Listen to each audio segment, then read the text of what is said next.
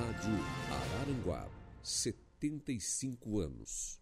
Sintonia de verdade.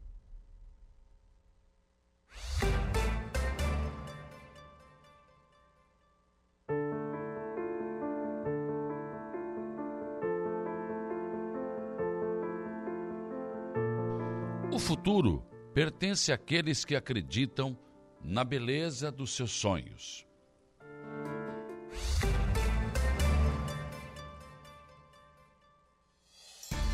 A informação, a opinião. Está no ar, dia a dia.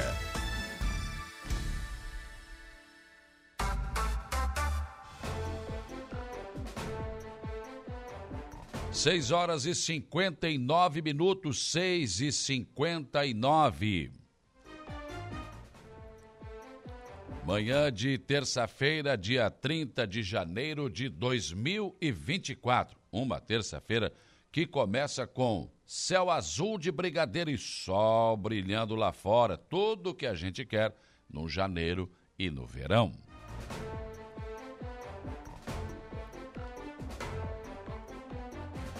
Tempo bom aqui na região sul do estado de Santa Catarina. E começamos o dia já com a temperatura ainda amena, né? na faixa aí de 17 a 19 graus, no máximo 20 por enquanto. Mas não se engane, vai subir durante o dia. Hoje nós vamos passar dos 30 graus aqui na nossa região. No mínimo chegar a 30 graus aqui na nossa região sul. E o tempo vai permanecer assim até, olha, vai embora. Agora teremos uma sequência de tempo bom, mas claro, sempre podem acontecer aqueles temporais pontuais, né? É, durante o período, né? Mas tempo bom aqui na nossa região. Vamos aos destaques desta edição, começando como sempre pelo Jairo César Silva, que nos traz os principais destaques, primeiro da área policial e depois do esporte. O que de principal ocorreu de ontem para hoje no setor policial? Bom dia. Bom dia, bom dia, Saulo. Olha, destaque para várias ocorrências na área da segurança pública aqui da nossa região, como por exemplo, a Polícia Militar prendeu uma dupla que espancou e roubou assaltou e roubou, portanto, o proprietário de um automóvel, um Fox, um Volkswagen Fox, que foi recuperado mais tarde pela Polícia Militar aqui em Aranaguá, no bairro Jardim Severo. Esse assalto, o homem foi espancado com pedaços de pau, estavam armados com facas, entre quatro e cinco homens. A vítima não sabe dizer direito quantos quantos eram, mas estavam encapuzados, teve o veículo roubado, mas durante a madrugada eh, ele acabou sendo recuperado então pela Polícia Militar no Jardim Sibéria, a polícia prendeu uma dupla, os outros escaparam, mas a dupla, essa dupla que ocupava o automóvel acabou presa, portanto, é, por esses crimes praticados é, no município de Balneário Rotil e que terminou exatamente aqui em Arananguá. Além disso, nós tivemos também é, uma carreta que tombou na rodovia que liga é, ali os municípios de Maracajá e Arananguá, o distrito de Luz, aconteceu no território de Maracajá, logo depois ali do limite entre os dois municípios ontem. O motorista perdeu o controle, colidiu em um poste e tombou. Ele foi retirado da cabine, recusou o atendimento é, prestado pelo Corpo de Bombeiros, mas de qualquer maneira, aquela recusa de, de, ser conduzido ao hospital, mas de qualquer maneira ele foi retirado é, depois é, pelo Corpo de Bombeiros pela parte da frente da cabine, isto é, pelo para-brisa do veículo. Outros fatos que chamam atenção no setor policial, Saulo, como por exemplo aquele autor de vários furtos de bicicletas, é, que tinha um mandado de prisão expedido, inclusive, é, já pela Justiça Araranguaense, foi um pedido feito aqui é, pelo delegado Lucas Fernandes da Rosa, da primeira delegacia, foi preso ontem pela Polícia Militar. Ele caminhava normalmente em uma das ruas do bairro do Sanguinha, ele acabou preso e encaminhado direto então para o presídio, que havia já um mandado de prisão contra ele. Tem 48 passagens, aquele, aquele fato que nós comentamos ontem, né? Ele Sim. acabou agora no presídio. Além disso, é destaque também para uma operação de trânsito executada pela Polícia Militar, que movimentou e integrou vários policiais militares ontem no Mato Alto. Essa operação foi para prevenir crimes é, como roubos,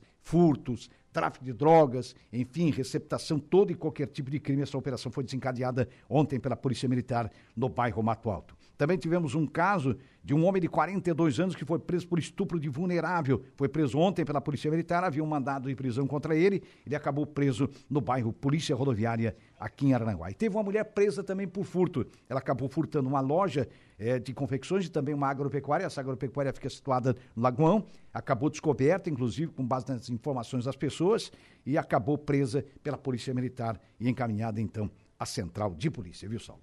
Certo. Então houve movimentação aí no setor policial. Né? Bastante, bastante. Realmente bem intensa. Uhum. E, e, interessante, né? Porque tem dias que não tem nada. É. Coisa é invariável. Quase nada. Né? Quase sempre nada. Sempre alguma, alguma coisa, coisa, sempre algum fato, sempre relacionado à área da segurança, sempre tem, né? É, dificilmente se passa algum dia que não se tenha alguma ocorrência. É, ontem sentido. eu vi nas redes sociais, acho que foi sobre essa blitz aí, né? Um Sim. cidadão comentando lá. Ah, porque a polícia, não sei o quê, bandido eles não prendem. Prende sim. Prende sim. Prende sim. É. Nunca se prendeu tanto traficante como nos últimos tempos aqui em Aranaguá. É, e tanto assaltantes, né? Sim, tanto, é, também. Autores de também. furtos. É. Agora, se você tem um veículo, seu veículo tem que estar em dia. Ah, bom. Tua documentação tem que estar em dia. É, é lei. Não tem que Você reclamar. tem que cumprir a lei. É. E quem tem o documento em dia, não tem por que ter não, problema não. com blitz nem com polícia. Não, pelo contrário. Tem um problema. Para normalmente na blitz e tudo certo. É. A habilitação está aqui, documento veículo está aqui. Tá. Não tem problema. Não há. Não, há problema. Não há o que temer. É. Aí, ah, certo, pelo que eu entendi, ele teve alguma coisa apreendida, deve ser isso, né? O carro, moto, sei lá. Provavelmente. E reclamando. Ah, é. mas olha, é obrigação do cidadão ter os seus documentos é. em dia, né? É verdade. Senão vai ter que andar de ônibus, né? Aproveite que agora o ônibus é de graça, pois ônibus então, urbano, né? Tem isso também, né? É. Também. É, é, mais ou menos por aí, né? É, é, é fato. É. Bom, e no futebol? No futebol, é, a rodada do Catarinense será quase toda manhã, né? Amanhã, portanto, é, tem jogos também na quinta, tem mais dois. E o Cristina joga amanhã. O Cristina pega o Marcelo Dias fora. E falando de, de Catarinense, do Campeonato Gaúcho, o que é que a gente pode destacar? Que a rodada também será na quarta-feira, quando o Inter joga fora contra o Guarani, lá em Bagé, enquanto que o Grêmio recebe em casa, então, o Juventude.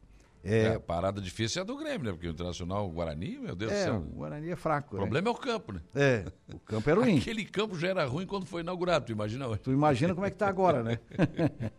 tu imagina como a é. A iluminação era de boate. É, muito ruim a iluminação. Bem não ruim. deve ter melhorado muito, né? Não, é. não sei lá. É, é complicado. O, já pelo Carioca temos um jogo hoje, o Botafogo pega a Portuguesa Carioca, 21 e 30 e o Flamengo joga amanhã contra o Sampaio Corrêa. Tem clássico paulista também pelo Paulistão tem São Paulo e Corinthians também hoje. Então, os demais uhum. jogos amanhã e também na quinta-feira. Nós falamos do Sampaio Corrêa, que disputa o Campeonato Carioca, só. Ah. Ele, é, ele é o Sampaio Corrêa do distrito de Sampaio Corrêa, que pertence ao município de, de Saquarema, hum, que é no litoral carioca. Saquarema sim, sim. é conhecida pela capital do surf, lá no, no, estado do Rio de Janeiro, então onde o surf é muito praticado. Então, esse time, o Sampaio Corrêa, tem o Sampaio Corrêa lá de cima, que é muito tradicional sim, lá em cima, é. Né, lá do Nordeste brasileiro, né? E lá do Maranhão. E aí tem esse aí que é de Saquarema. E tem esse Sampaio Correia que é de Saquarema. Esse uma cidade, é um nome, né? É, é, tá aí disputando, né? a gente fica... Né? É esquisito Sampaio Correia, porque a gente conhece o lado de cima, né? Lógico, Agora estamos conhecendo o Sampaio Correia Carioca de, de Saquarema, né? Esse aí. É esse aí. é uma cidade com quase 90 mil habitantes. É, cidade litorânea, né? Mas... Tem mais habitantes que Aranaguá. É, exatamente. Parece que dá a impressão que é pequena, se fala em Saquarema e tal, não, mas é, é, é. uma cidade já bem desenvolvida. Sim, sim. É. E tem futebol. E tem futebol. Aí. E tem time disputando primeira divisão. Tu sabes que eu estava acompanhando, eu não vi a entrevista coletiva do Renato depois do jogo contra hum. o Brasil de Pelotas, mas eu vi nas redes sociais aí. Certo.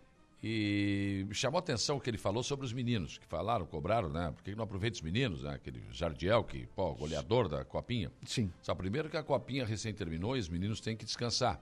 É. Eles têm uma férias ali, alguma coisa. Certo. Segundo, que tem muitos meninos que não renovaram o contrato com o Grêmio. Ah, tem isso também. Tem aquele contrato uhum. que é o inicial. Certo. Não sei se paga dois mil por mês uma coisa assim. É uma ajuda de custo, né? Só que o Renato disse o seguinte, que o Grêmio, o Grêmio decidiu o seguinte, que vai fazer por produção o contrato. Uhum. Vai mostrando futebol, vai aumentando. Sim. Não vai mostrando, vai ficando na mesma. É. Por que acontece? O empresário do Jadiel, por exemplo, chegou, não, não, agora eu quero é. 200 mil. É. Tá, mas é, um menino. É. Quantos meninos da base apareceram bem na base e no futebol, no, no, no time principal, não, não aconteceram? Não, é, não decolaram, né? E aí o Renato falou, ó, a direção do Grêmio para o seguinte, ó, vamos pagar por produção. Sim. Eu acho que é um método correto. Agora, só que tem um problema. Hum. Como o salário é baixo, a multa rescisória também não é muito alta. Pois é. Vamos ah. que um, um, um, dinheirudo aí, como o Flamengo, um como o Palmeiras, né? chega lá e diz, eu quero esse guri. É. Vai lá, paga a multa, leva. É um atravessador, tem isso. Se por um lado é bom, por outro, é uma faca deixa de... vulnerável. Né? É, é uma faca de dois gumes. Agora aqui os clubes não podem ficar pagando um monte de dinheiro para gurizada que não sabe se vai dar ou se não vai. Aí é que tá o Isso problema. também não pode, né? Também não dá. Vai estourar o caixa. É, é, normalmente cai nos clubes. Você É, sabe que é, que é complicado, por isso que é difícil de administrar o futebol, né? Não, não realmente não é fácil por essas e outras questões. Por tantas, né? Portanto, Entre elas, essa é só mais uma. essa é só mais Se uma. tu deixa o salário baixo, a multa rescisória também não é alta, É, alguém tu pode, pode, levar. perder o garoto. É. Entra um atravessador lá. E se tu, né? É, é complicado. Paga um dinheirão, Paga um dinheirão, daqui a pouco estoura. é, o menino não estoura, não decola. Daí? E aí? Ah, apostaram no, no guri errado. Pois é. Rapaz. É complicado. Pensa, né? É uma sinuca de bico. Essa altura eu não quero ser presidente. É, sinuca não, de bico. né, aí é complicado. É verdade. É, não é fácil. Tudo bem, o Jairo Silva volta ao programa daqui a pouco. Informações de polícia. Uma da tarde tem as esportivas.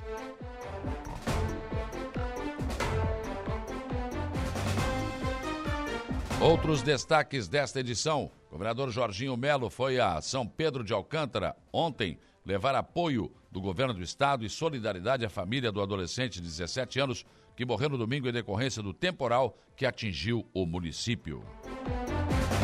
O governo do estado, por meio da Fundação de Amparo à Pesquisa e Inovação do Estado de Santa Catarina, FAPESC, planeja desenvolver linhas de cooperação em ciência, tecnologia e inovação entre Santa Catarina e a União Europeia.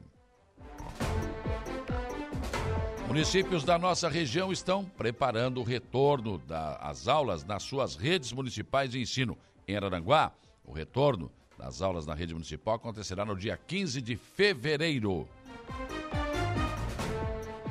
E no retorno, os alunos já terão equipamentos, como kits de materiais escolares, uniformes, enfim. Tudo isso, esses equipamentos todos já estarão à disposição dos alunos. O AMA, União das Associações de Moradores de Araranguá, elegeu ontem sua nova diretoria. A votação aconteceu na sede da Associação de Moradores do bairro Jardim das Avenidas. Eduardo Merencio, Chico, foi eleito presidente, tendo como vice Aloísio Nunes Bertoncini.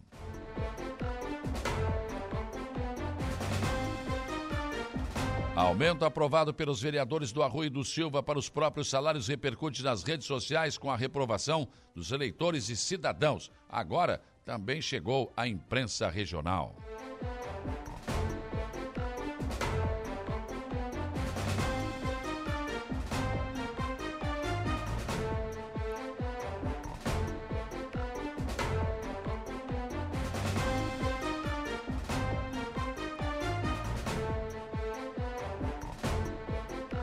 Sete horas e onze minutos, sete e onze.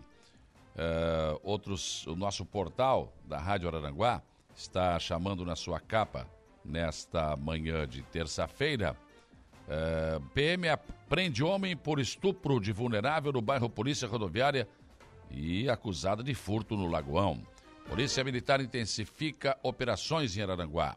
Polícia Militar prende autor de furto de bicicleta na Uruçanguinha. Também destaque aqui, a entrevista de ontem aqui no programa do presidente do PSD de Araranguá, o Cristiano da Silva Costa, o TANO, PSD de Araranguá, se prepara para eleições municipais com foco no crescimento da cidade. O portal NSC Total, o nosso em nível estadual, né? Já agora em nível estadual, o portal NSC Total está chamando na sua capa nesta terça-feira, Força Tarefa avalia causas e danos ambientais do acidente com ácido sulfúrico, eh, sulfônico, perdão, em Santa Catarina.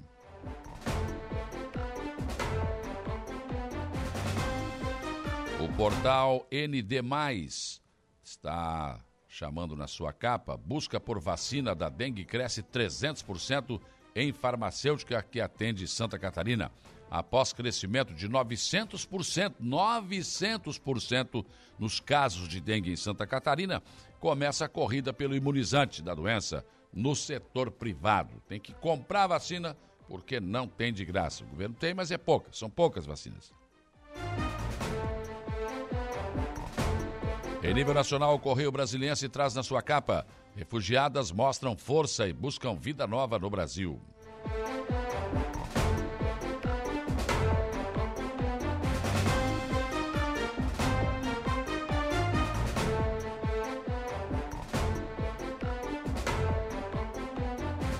Jornal Folha de São Paulo. Folha de São Paulo. Opa, travou aqui. Não, não tá entrando aqui. Vamos ver se a gente consegue de novo. É. Ah, agora foi. Pela primeira vez, parcela maior da população se declara parda. Com 45,3% ante 43,5%, percentual supera o daqueles que se consideram brancos, segundo o censo feito pelo IBGE. Tá, e daí? Isso muda o quê na minha vida? né? 45,3 para 45,5, que se acham brancos, né? Hum, interessante. O estado de São Paulo traz na sua capa a operação da Polícia Federal mira núcleo político de Abim Paralela e Carlos Bolsonaro vira alvo. Policiais apreendem celular e computadores do filho de Jair Bolsonaro, que falou em perseguição claríssima. Eu não sei que tem culpa se não tem isso aqui, não vou entrar no mérito da questão, né? Mas que o Bolsonaro vai acabar preso, vai, né? Se alguém tem dúvida disso, hum, vamos achar alguma coisa aí. Que ele vai ser preso, vai. Pode esperar. O Globo Rio de Janeiro. Polícia Federal aponta a ligação de Carlos Bolsonaro com a BIM paralela. Primeiro ano de Lula fecha com rombo de 230 bilhões. Eu falei, né? Gastar mais do que arrecada não tem jeito. É isso aí. Primeiro ano de Lula fecha com rombo de 230 bilhões.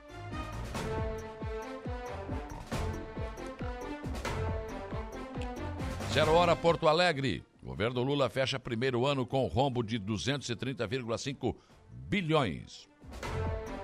Um filho na mira, falando aqui sobre a questão da Polícia Federal aí, né, com um dos filhos do Jair Messias Bolsonaro. São os principais destaques desta terça-feira que está apenas começando.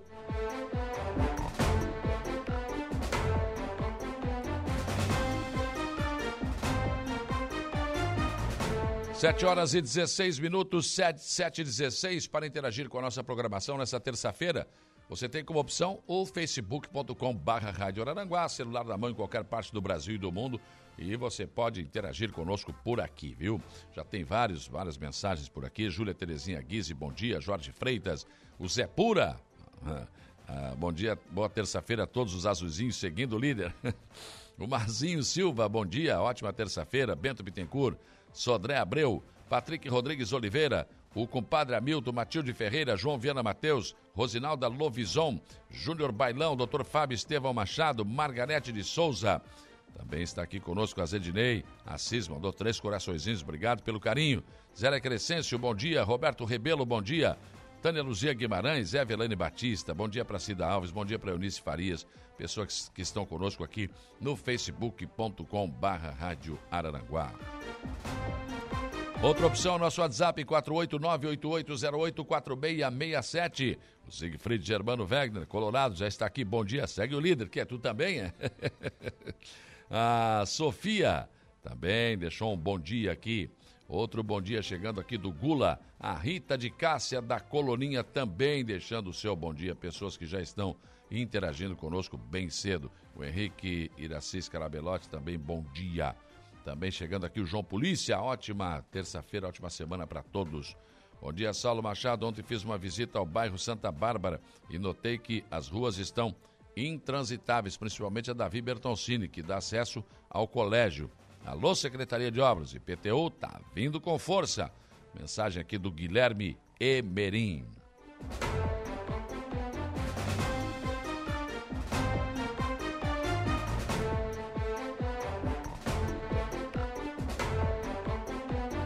Outra opção também é o nosso velho e bom telefone, 35240137. Você liga, Renata Gonçalves anota seu recado, passa para o estúdio, a gente registra.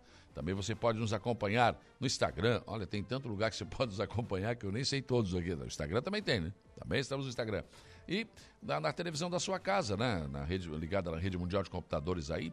Você vai lá no YouTube da Rádio Arananguá, programa Dia a Dia, clica, pronto, você também estará conectado conosco através da sua televisão. Claro, né, gente? Esmagadora maioria da nossa audiência 95.5 no rádio. O seu velho e bom radinho de pilha, onde quer que você esteja, né? No rádio do seu carro Muito obrigado pela sua audiência. O nosso trabalho é feito sempre com muito carinho, com muito cuidado a todos vocês. 7 horas e 19 minutos, 7 e 19. Hoje aqui no programa eu vou conversar com o diretor do Hospital Veterinário Marcelo Batista e com a vereadora Lena Périco. Eles vêm falar sobre o funcionamento do hospital e as perspectivas, né? As perspectivas também, né? É, porque o hospital entrou em funcionamento, a gente tem acompanhado isso, né? Como é que está o andamento? Houve aceitação, não houve, né? Enfim, como é que está a questão social também? O que, que se pode melhorar ou não? Vamos abordar esse assunto aqui no programa com o diretor do Hospital Veterinário Marcelo Batista e com a vereadora Lena Périco. E hoje também eu converso aqui no programa com o doutor Jairo Magalhães. O doutor Jairo Magalhães é advogado da família do Jeff Machado, teadores, enfim, né? Assassinado no Rio de Janeiro. Ele vai conversar conosco sobre o andamento desse processo e a oitiva de envolvidos que aconteceu na última sexta-feira, né? É, houve, houve 13 envolvidos foram ouvidos aí e eu vou conversar com o doutor Jairo a respeito das perspectivas né, que se pode ter em relação a uma condenação exemplar desse crime que realmente chocou e que repercutiu em nível nacional, porque na verdade o Jeff Machado era um ator e que por último atuou inclusive eh, na, na, na, no, em filme, novela lá da, da, da Rede Record, né? Então eh, repercutiu muito isso em todo o Brasil. Foi, um, motivo de, de, de, informação, né, de notícia em toda, em toda a imprensa em nível nacional. Então eu converso hoje com o Dr. Jairo Magalhães a respeito do andamento desse processo. Aqui no programa você ainda tem o comentário do jornalista Alexandre Garcia, a previsão do tempo com Ronaldo Coutinho, Jairo Silva nos traz informações de polícia e o Diego Macanza informações do Notícia da Hora. Mesa de áudio, Igor Klaus. 7 horas e 21 minutos. O dia começa com a informação de que o governador do estado, Jorginho Melo, foi a São Pedro de Alcântara ontem para levar apoio do governo do estado e solidariedade à família do adolescente de 17 anos que morreu no domingo em decorrência do temporal que atingiu o município. O rapaz foi arrastado pela correnteza do rio Maruí. Depois de ir ao velório do jovem, o governador, ao lado do prefeito, percorreu as ruas e pontos mais afetados pelas fortes chuvas e reforçou que o Estado será parceiro no trabalho de recuperação da cidade. Aspas, Nós viemos aqui para prestar solidariedade à família que perdeu esse menino. E ao prefeito e às lideranças daqui dizer que o governo está junto. Uh, foi um, uma tromba d'água, né? nunca vista pelos moradores. E a gente procura ajudar com socorro imediato, disse o governador. O prefeito de São Pedro de Alcântara, Charles da Cunha, explicou que em pouco, pouco mais de uma hora parte da cidade foi afetada por mais de 100 milímetros de chuva. O resultado foram vários deslizamentos, queda de duas casas de madeira e de diversas árvores também. O governo do estado, através da Secretaria de, perdão, através da Fundação de Amparo à Pesquisa e Inovação do Estado de Santa Catarina, FAPESC, planeja desenvolver linhas de cooperação em ciência, tecnologia e inovação entre Santa Catarina e a União Europeia. Ontem, a embaixadora da União Europeia no Brasil, Maria Schugefart, esteve eh, aqui representando o Banco Europeu de Investimento no Brasil. É, participaram de uma reunião com o presidente da FAPESC, Fábio Wagner Pinto, e o secretário de Estado da Ciência, Tecnologia e Inovação, Marcelo Fetti. E o secretário disse que é uma oportunidade para apresentar as áreas de interesse de desenvolvimento e estudar possibilidades de aproximação para entendermos as necessidades que eles têm, que eles percebem, e a possível interação com Santa Catarina. A embaixadora da União Europeia no Brasil destacou valores de interesses, interesses comuns, como a questão da sustentabilidade. Municípios da nossa região estão se preparando para o retorno às aulas nas redes municipais de ensino.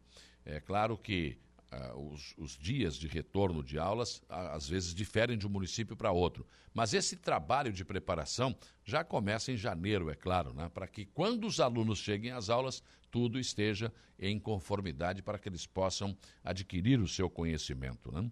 Em Araranguá, o retorno das aulas da rede municipal acontecerá no dia 15 de fevereiro em todas as unidades de ensino. Além disso, a Secretaria de Educação e Cultura está de casa nova também, com todo o conforto para receber os pais e os professores.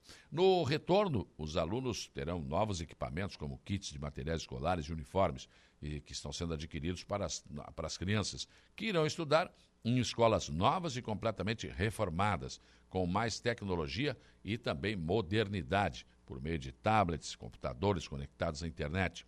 A Secretaria de Educação também está instalando muros e tomando medidas de proteção para garantir maior segurança. Araranguá está, então, fazendo a sua parte em relação à questão da segurança na rede municipal de ensino. A UAMA, União das Associações de Moradores de Araranguá, elegeu ontem sua nova diretoria. Em votação que aconteceu na sede da Associação de Moradores do bairro Jardim das Avenidas, Eduardo Merencio Chico foi eleito presidente, tendo Aloísio Nunes Bertoncini como vice. Reinaldo Bonfante será o primeiro secretário, Isabel Cristina, segunda secretária, Lédio Pedro da Rosa, o primeiro tesoureiro, Assis João Maciel, o segundo tesoureiro, Túlio Fernandes, o diretor de esportes, Israel dos Santos, diretor de comunicação, e Sérgio De Luca, que é, será o diretor de formação e relação comunitária. O Conselho Fiscal com seus suplentes, ficou composto por Antônio da Silva Carvalho, Manuel Jorge Magalhães, Antenor Francisco Carvalho, José Alberto Macan e José Murialdo Nunes de Souza. E o aumento aprovado pelos vereadores do Arroio do Silva para os próprios salários repercute nas redes sociais com reprovação de eleitores e de cidadãos que prometem resposta nas urnas. O considerável aumento, além de, de, obras, onde o presidente pretende continuar gastando o orçamento da Câmara, que é de até 5% do orçamento do município, também está provocando reações. Parece que agora está ficando mais claro por que o atual presidente afirmou que ia enquadrar a imprensa. Parece que quem não concorda com seus métodos ou apresenta opinião diferente da sua não merece respeito. Também, talvez, enquadrar a imprensa signifique calar a boca sobre fatos que possam não lhe serem favoráveis. Aqui na Rádio Araranguá, avisamos lá no início da intenção do presidente, que recém havia assumido, mas que ele iria aumentar o repasse da prefeitura para a Câmara, inclusive. Na época, fomos acusados pelo presidente de produzir fake news, mas o que foi afirmado aqui restou provado através de documento que ele mesmo assinou e enviou ao prefeito Evandro Scaini. Também falamos do aumento do salário dos vereadores, que foi aprovado em sessão ordinária. Aqui não fomos enquadrados, né? Somente estamos retornando a esse assunto porque o aumento virou comentário no Jornal do Almoço da NSC TV de Criciúma. Certamente o presidente vai querer enquadrar o jornalista Denis Luciano né, por seu comentário nada favorável, onde revela quanto cada vereador vai receber, inclusive o presidente. É, não temos esse comentário, né? Mas o Denis Luciano falou exatamente do aumento que foi dado de, de 7 para 9 mil reais e o presidente que vai passar a ganhar 13 mil reais. Agora, como se sabe, né? O tempo, com o tempo, as máscaras caem e as verdades aparecem. Pensem nisso enquanto lhes desejo um bom dia. Rádio Araranguá a notícia no ponto. Dia a dia. Previsão do tempo. Oferecimento. Faça já sua matrícula. Chame no Whats 999 150 433. Graduação Multi-UNESC. Cada dia uma nova experiência. Laboratório Rafael. Bife Materiais de Construção. 7 e 39 Vamos lá, Ronaldo Coutinho, como se comportam o tempo e o vento nesta terça-feira e projetando os nossos próximos dias. Bom dia.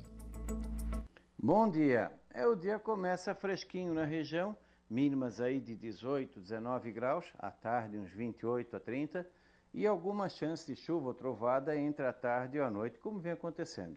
Já na quarta, quinta, sexta e sábado, é possível que passe sem chuva na região fresco de manhã, entre 17 e 20, na faixa aí de 29 a 32 à tarde, um pouco mais quente no sábado e domingo, e pouca chance de chuva de quarta a sábado. No domingo à tarde, segunda à tarde, aumenta a chance de alguma chuva de verão à tarde e noite. Às vezes dá um toró d'água num canto e nada no outro. Da Climaterra, Ronaldo Coutinho.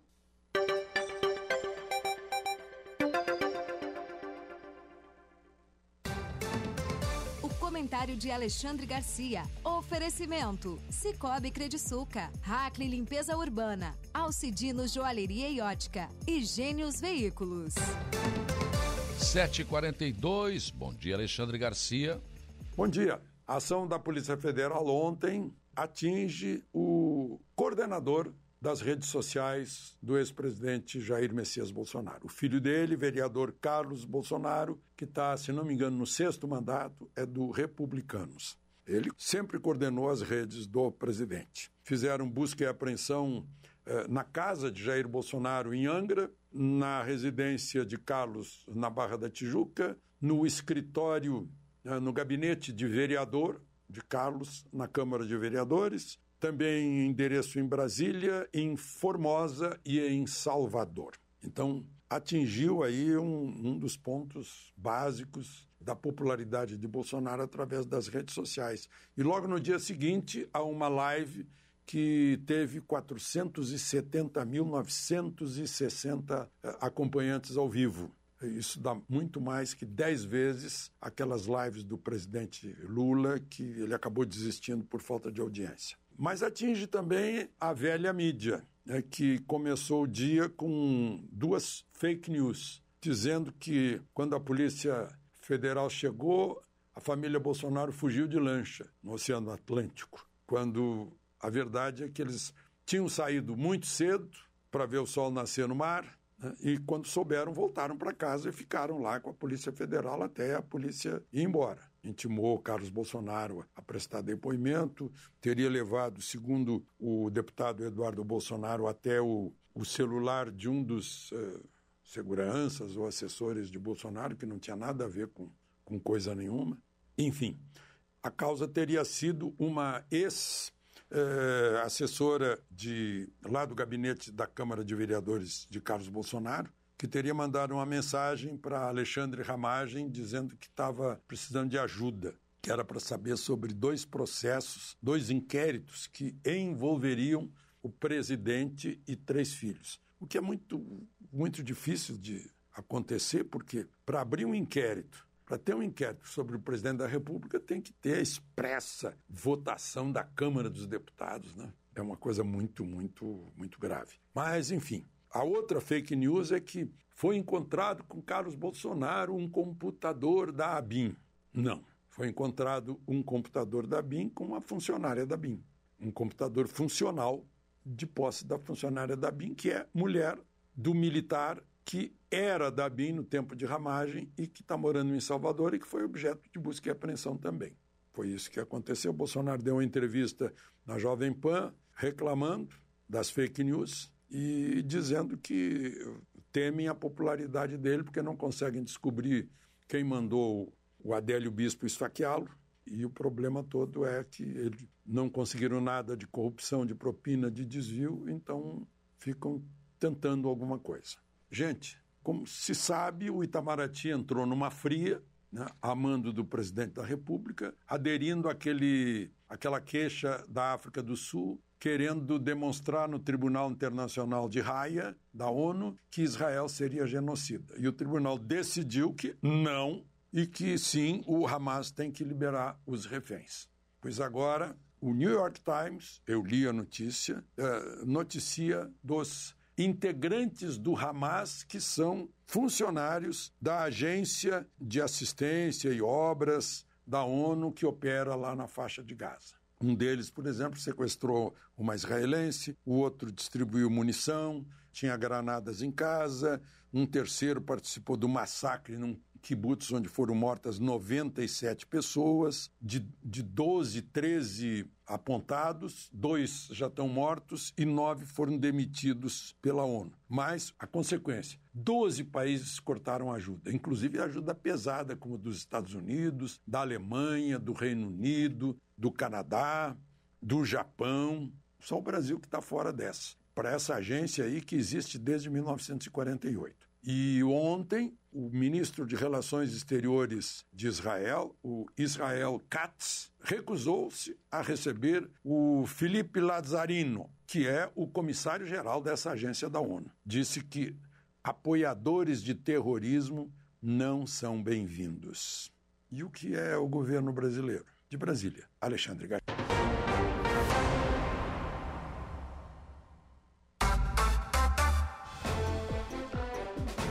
Sete horas 48 minutos, sete e quarenta e oito. Vamos em frente nas informações e discussões do dia a dia. Manhã de terça-feira, com sol brilhando lá fora, céu azul de brigadeiro. Está aqui a manifestação dos ouvintes. Bom dia. Bora trabalhar para pagar impostos, pois cada brasileiro deverá contribuir com mil reais em impostos para cobrir o rombo do déficit público. O Henrique esse cara Belotti está dizendo isso aqui, né? Então tem que ir lá, vamos deixar a grana aí, né? Bom dia, amigo Saulo Machado, um forte abraço. Valdeci Batista de Carvalho, meu amigo Tucamaia também. Deixando bom dia aqui, tudo via WhatsApp, né? Aqui no nosso facebook.com, o Arilton Novelli, bom dia, Saulo, um abraço. Neno, ah, o Neno do Bar, isso aí, hein? O, o, o, o Novelli a gente não conhece, o Neno do Bar, esse é importante, né? É um cara importante. Alcir Marcos, Bom dia. Bom dia, amigão. Que as energias positivas eh, te contaminem, radiem para todos. Abraço. Pessoal da Fruteira Tropical Gaivota, bom dia. Terezinha Santana Maia deixou aqui dois coraçãozinhos de uma rosa. Obrigado, obrigado pelo carinho. Cristiane Machado, bom dia para Cristiane Machado também que está com a gente aqui. O Chico da Barranca, bom dia. A Zedinei Assis, não tem vacina é, pela rede pública, né, Saulo? Mas esse presidente, então, é genocida também. Se fosse o Bolsonaro, era, né? Pois é, Zedinei, é, é isso, né? É claro que vamos resguardar aí que a, a dengue ainda não está matando como a, como a, a pandemia da, da, né, da Covid, mas mesmo assim não tem vacina, né? Tem pouca vacina, não tem. Tem que comprar, né, presidente? Ou ele é genocida também, não sei. O Geraldo Cordeiro, bom dia. Uh, Marcela e Rosana, Céia Soares também com a gente, Sirlene Cândido Alves, bom dia. Ótima terça-feira para todos, que tenhamos um dia abençoado, amém. Gorete Amaral também, Alice de Bona, Júlia Terezinha Guise, Jorge Freitas, enfim, muitas pessoas conosco aqui no nosso facebook.com barra Rádio sempre interagindo com a nossa programação. William entrou aqui também, deixando um bom dia aqui no nosso WhatsApp, né? Pessoas que também interagem conosco através do WhatsApp. Vamos para o intervalo, são 7h51. Depois do intervalo, eu volto então para conversar com o diretor do Hospital Veterinário de Araranguá, eh, que é do Instituto Maria Schmidt, o Marcelo Batista, e com a vereadora Helena Périco, que vão falar aqui sobre o funcionamento do hospital, com quantas anda, não? Uh, houve avanço, não houve, quais são os problemas, enfim, vamos ouvi-los a respeito do funcionamento desse hospital veterinário, que é o primeiro hospital veterinário da cidade de Araranguá, né? que foi colocado aqui na Vila São José pelo Instituto Maria Schmidt. Intervalo.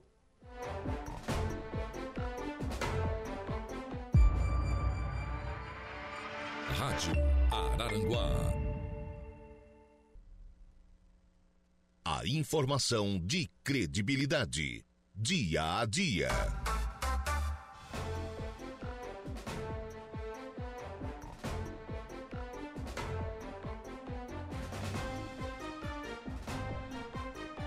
8 horas e 3 minutos, 8 e 3. Temperatura agora em 21 graus aqui na região sul do estado de Santa Catarina. Bom dia para o Luciano Oliveira da Silva, que está aqui no nosso facebook.com, entrou aqui, deu um bom dia. O Alberto Fonseca está dizendo o seguinte: bom dia sobre a estrada da Praia da Caçamba. O lado de Araranguá até que está aceitável, mas o lado do Arroio do Silva, daqui a pouco só de troller 4x4. Difícil achar uma malha de um metro sem buraco. Tá difícil. O Alberto Fonseca aqui está na bronca com a estrada da Praia da Caçamba, no lado do Arroio dos Silvas. Que Araranguá ainda dá para passar agora. No Arroio tá complicado, só com caminhonete 4x4. É o que ele está dizendo aqui. Estamos em plena temporada de verão, né, gente? Então é difícil, né? Djalma Oliveira também deixou aqui um bom dia, né? Pessoas que estão interagindo conosco. E aqui no WhatsApp o Carlinhos. Carlinhos também deixou um bom dia. Aqui no YouTube da Rádio Aranguá. O Valdeci Batista de Carvalho também deixou aqui um, um bom dia, né? É, para todos que estão nos acompanhando.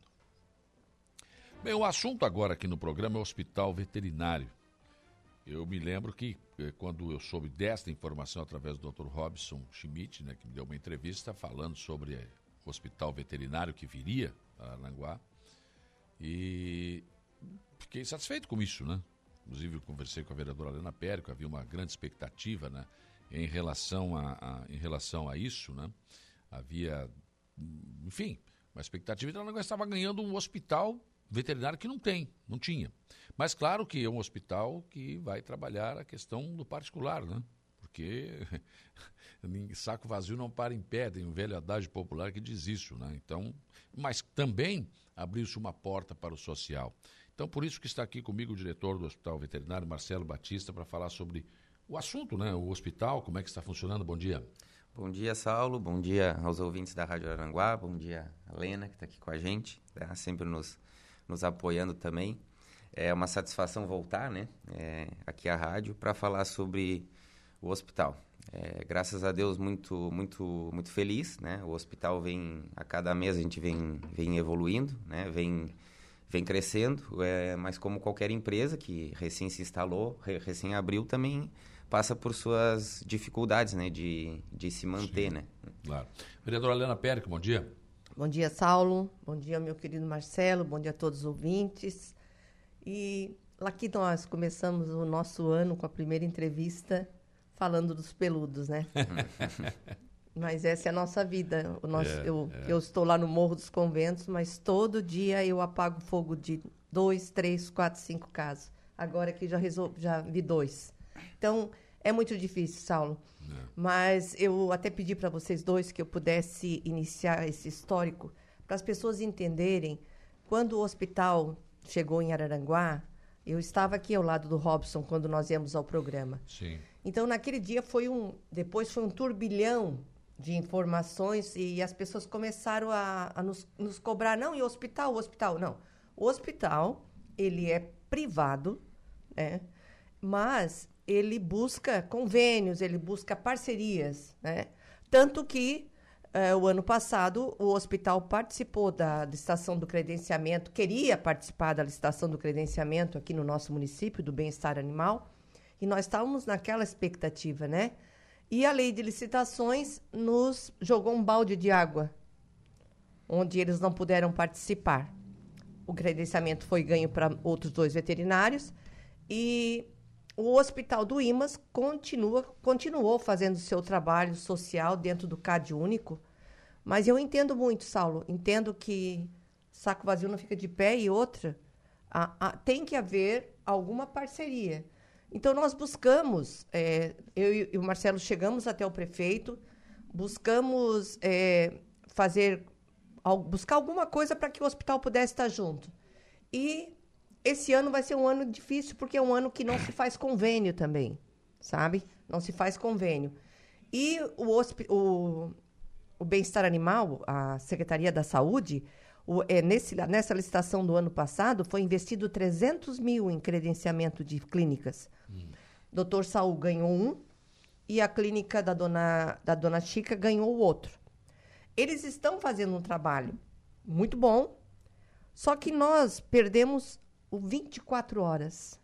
Já pensou o que é isso? Tá, mas, é, 24 a horas. De, a licitação, por que, que eu não entendi por que, que o hospital ficou de fora? É, porque o instituto não se enquadra, né? Tem é. que ser o instituto meio Maria simples. Schmidt? É, tem que é. ser o meio simples e o instituto, ah. como é um instituto sem fins lucrativos, não, não se enquadra na lei do município. Ah, sim. É a mesma coisa, Saulo, quando tu vê hoje na, na, nas, nas leis de licitação, as pessoas, todo mundo quer participar de licitação. Às vezes quer fazer uma rua, mas não tem uma máquina, tem que terceirizar tudo. O importante é participar. Então nós, nós perdemos, nós perdemos muito de não ter o credenciamento com o hospital. Agora, é, o hospital regional ele trabalha de graça? O IMAS está lá de graça? Não. É o governo do estado que repassa. Então, o nosso próprio prefeito também ficou triste por essa situação. Uhum. É a mesma coisa, tem pessoas que ganham licitação de obras de estradas, é, nosso calçadão está ali, ó, prontinho. Porque a pessoa que ganhou competência para fazer. Então, nós sentimos muito mais. Eu estou aqui do lado do Marcelo, vou conversar com a nossa secretária né, DAI para ver se há alguma possibilidade né, de, de credenciamento, como tem as clínicas hoje. Sim. Né? Convênio eu sei que não pode fazer, porque é um ano eleitoral. Até dezembro. Mas eu queria deixar claro para a população que o hospital, desde o primeiro momento que abriu, ele presta um serviço espetacular na região. Sem contar todo o aparato que nós não precisamos mais. É, muitas vezes um animal com problema seríssimo precisa fazer um ultrassom. A gente recebe muito encaminhamento de outras clínicas, Sim. inclusive Isso. aqui de Araranguá mesmo. Claro. Eles, eles encaminham lá, lá para a gente. Eu até trouxe uns números assim hum. para vocês terem é, conhecimento, né? Independente desse credenciamento via prefeitura ou não, quando a gente abriu era o propósito ter a parte social, tá? Então a gente está com oito meses, né, de hospital. Nós atendemos ao todo, eu puxei ali para trazer para vocês 909 hum. clientes, tá? Sim. Tutores. Então, uma média de 113 clientes, né, de tutores por mês, tá? Uhum. Desses 909, é, 198 foram clientes sociais do CAD único. Então, uma boa porcentagem. 198? 198 foram social. E eu calculei isso em valores, se essas pessoas tivessem pago, Sim, né? A conta. Deu 253.193 reais. Tá? Então, uma média de 1.278 por cliente. Então, a gente entende que isso é uma conta para quem não tem, né? Lógico condições, chegar e pagar no seu cãozinho ou no seu gatinho 1.278, claro que é, que é para salvar a vida dele, mas a, gente entende que é um valor alto. Sim, não tem condição. Agora, é, é, é uma situação bem, bem complicada, porque a gente tem um hospital veterinário, não tinha, tem, mas não pode, por exemplo, não pode nem emenda parlamentar? Não, emenda, eu fui a Brasília e eu trouxe emendas para a saúde. Hum. É, a, essas emendas vão para a Secretaria da Saúde e ali é, elas. Dinheiro de emenda, Saulo, tem que ficar bem claro, ele não pode ser imposto. Ele entra para a prefeitura e lá ela é determinada. Ela não vem direto para aquela situação. Ela então, vem para a saúde, mas a saúde, saúde, vai usar. E o que é que eu lutei e, e, e, tenho isso com a, com a própria secretária? É, as coisas estão sendo feitas. É, com, a, com emendas, nós temos hoje veterinário, né? Ele tem oito horas de trabalho, está fazendo um trabalho excelente, mudou a cara do bem-estar animal. Nós temos duas funcionárias. Uma emenda que eu trouxe para a prefeitura, o dinheiro entrou lá, mas veio uma clínica para dentro da, do bem-estar animal. Hum. Outra emenda que eu trouxe, o dinheiro foi para a saúde, mas foi comprado o carro que hoje transporta. Então, a emenda direta, impositiva, ela não pode. É, isso é uma coisa que o Tribunal de Contas não admite. Então, é o dinheiro da prefeitura que sai e vai para ali. Então, a, o que nós podemos fazer em relação ao hospital, que eu vou lutar ainda para esse ano, é um credenciamento. Porque, por exemplo, tipo um mutirão. É, os exames que é feito, ultrassom, esses exames que são feitos no final de semana, são credenciamentos de clínicas. Sim. Então, vamos buscar isso também. A nossa secretária, tanto a nossa secretária, o prefeito, todo mundo, quando aconteceu isso na licitação, a gente ficou muito desanimado. Porque a gente vive enxugando gelo com os animais. Vive. Ó, para vocês terem uma ideia, hoje a Associação Amigos do Chico, mais o veterinário da prefeitura, mais um, a minha contribuição, nós estamos pagando um local para deixar um, um cachorro com os filhotes. Aí você, mas isso é coisa que a prefeitura tem que arrumar o lugar. Se amanhã eu arrumar um lugar, aqui vai ser colocado os cachorros. Não leva um mês, tem mil jogado lá. Não, não é fácil. Eu, eu já, eu já ouvi falar também na rede social, gente que não sabe nada, que não tem nada a ver com o movimento, né? É, ah, tem que ter um centro de zoonose. Onde colocaram isso, só deu problema. É. Não tem, não deu. Só Florianópolis deu não existe mais. Não. Então, o que que nós estamos é, tentando fazer agora também um credenciamento. vizinhos aqui. Imagina. Esse, até eu vou até dizer aqui, é o hospital, é o, o hotel de cachorros lá do Arroio, que vai para o Arroio. Uhum. Ela está fazendo um preço irrisório, simplesmente para pagar as despesas mínimas e tá lá com o cão, com os filhotes que nós tiramos lá de um buraco do morro. Passou uma semana, tem outro cachorro lá no antigo Horizon, no banheiro, com três filhotes.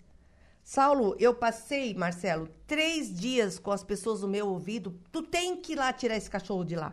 Tu tem que ir lá tirar. Como tem? Vai botar onde? Gente, nós estamos, o bem-estar animal está monitorando o cão. O primeiro cão que foi tirado, o- eles foram lá e resgataram. Então, assim, ó, eu entendo perfeitamente o hospital. Aí as pessoas às vezes dizem, ah, mas o hospital é caro. Gente, 24 horas aberto, com veterinário. A nossa folha é gigantesca. É gigantesca a folha deles. Então, com equipamentos de primeira geração. Então, é um custo.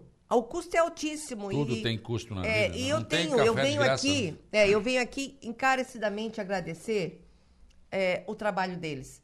E tu sabe, Saulo, quando eu vim aqui com o Robson, naquela semana, eu fui metralhada pelo corporativismo, né?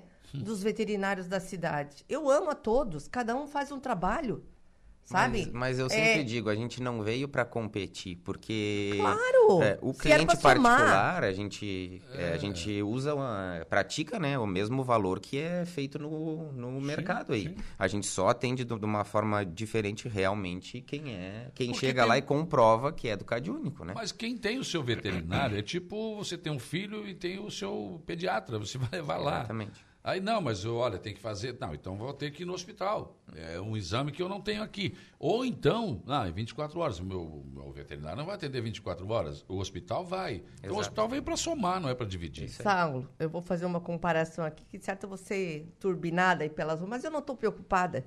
A, a uma pessoa assim para mim domingo, tu tem que ir lá tirar esse cachorro. É um ano de eleição, tu não tá preocupada? Nem um pouquinho, minha gente. Nem um pouquinho. Se eu voltar para minha casa, eu vou ter minha vida de novo.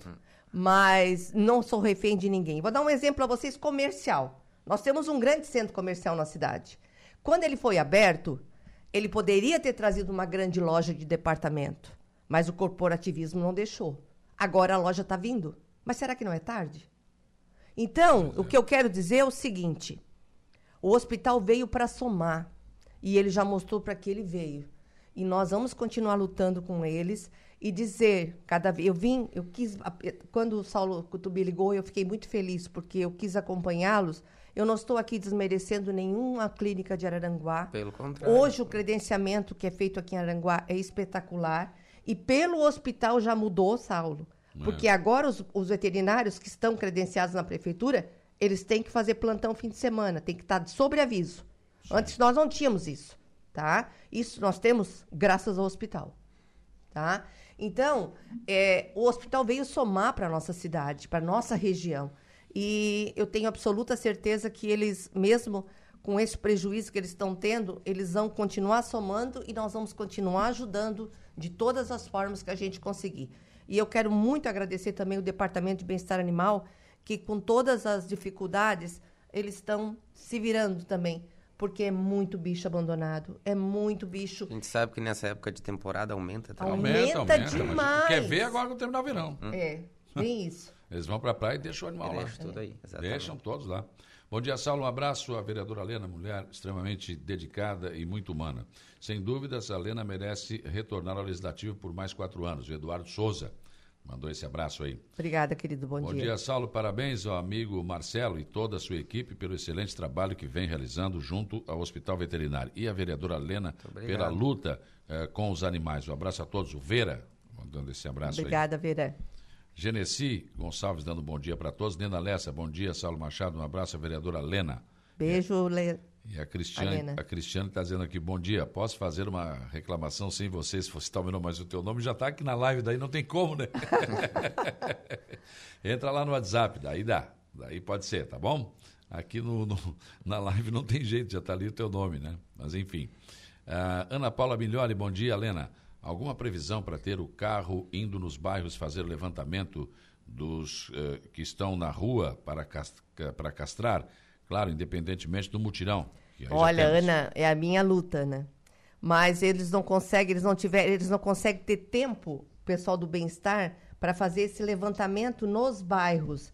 Que eu que eu falei já para o Marcelo, falei até para o Robson às vezes. Se nós, nós temos que ter um carro que vá até o bairro, faça o levantamento e, se possível, esse carro vai ter que buscar os animais para castrar e levar. Mas vai Por- ter que fazer isso duas vezes por semana, porque Não, vez tem mais mas nós cachorro. temos- mas nós eu não- temos olha, eu, eu- por- sério, sério, eu nunca vi um lugar com tanto cachorro abandonado, gente. Pois é, mas é complicado, né? A gente sabe se e esse cachorro, se esse tem dono, se não tem dono, Pois se, é, se tá tá, solto, rua, mas mas é de agora? alguém. É, Tem, sabe. por isso que tem que ser feito o cadastro desses animais. Por exemplo, nós temos bairros aqui, como ali no, no Uca, Lagoão, o próprio, o próprio em Ilhas, sabe?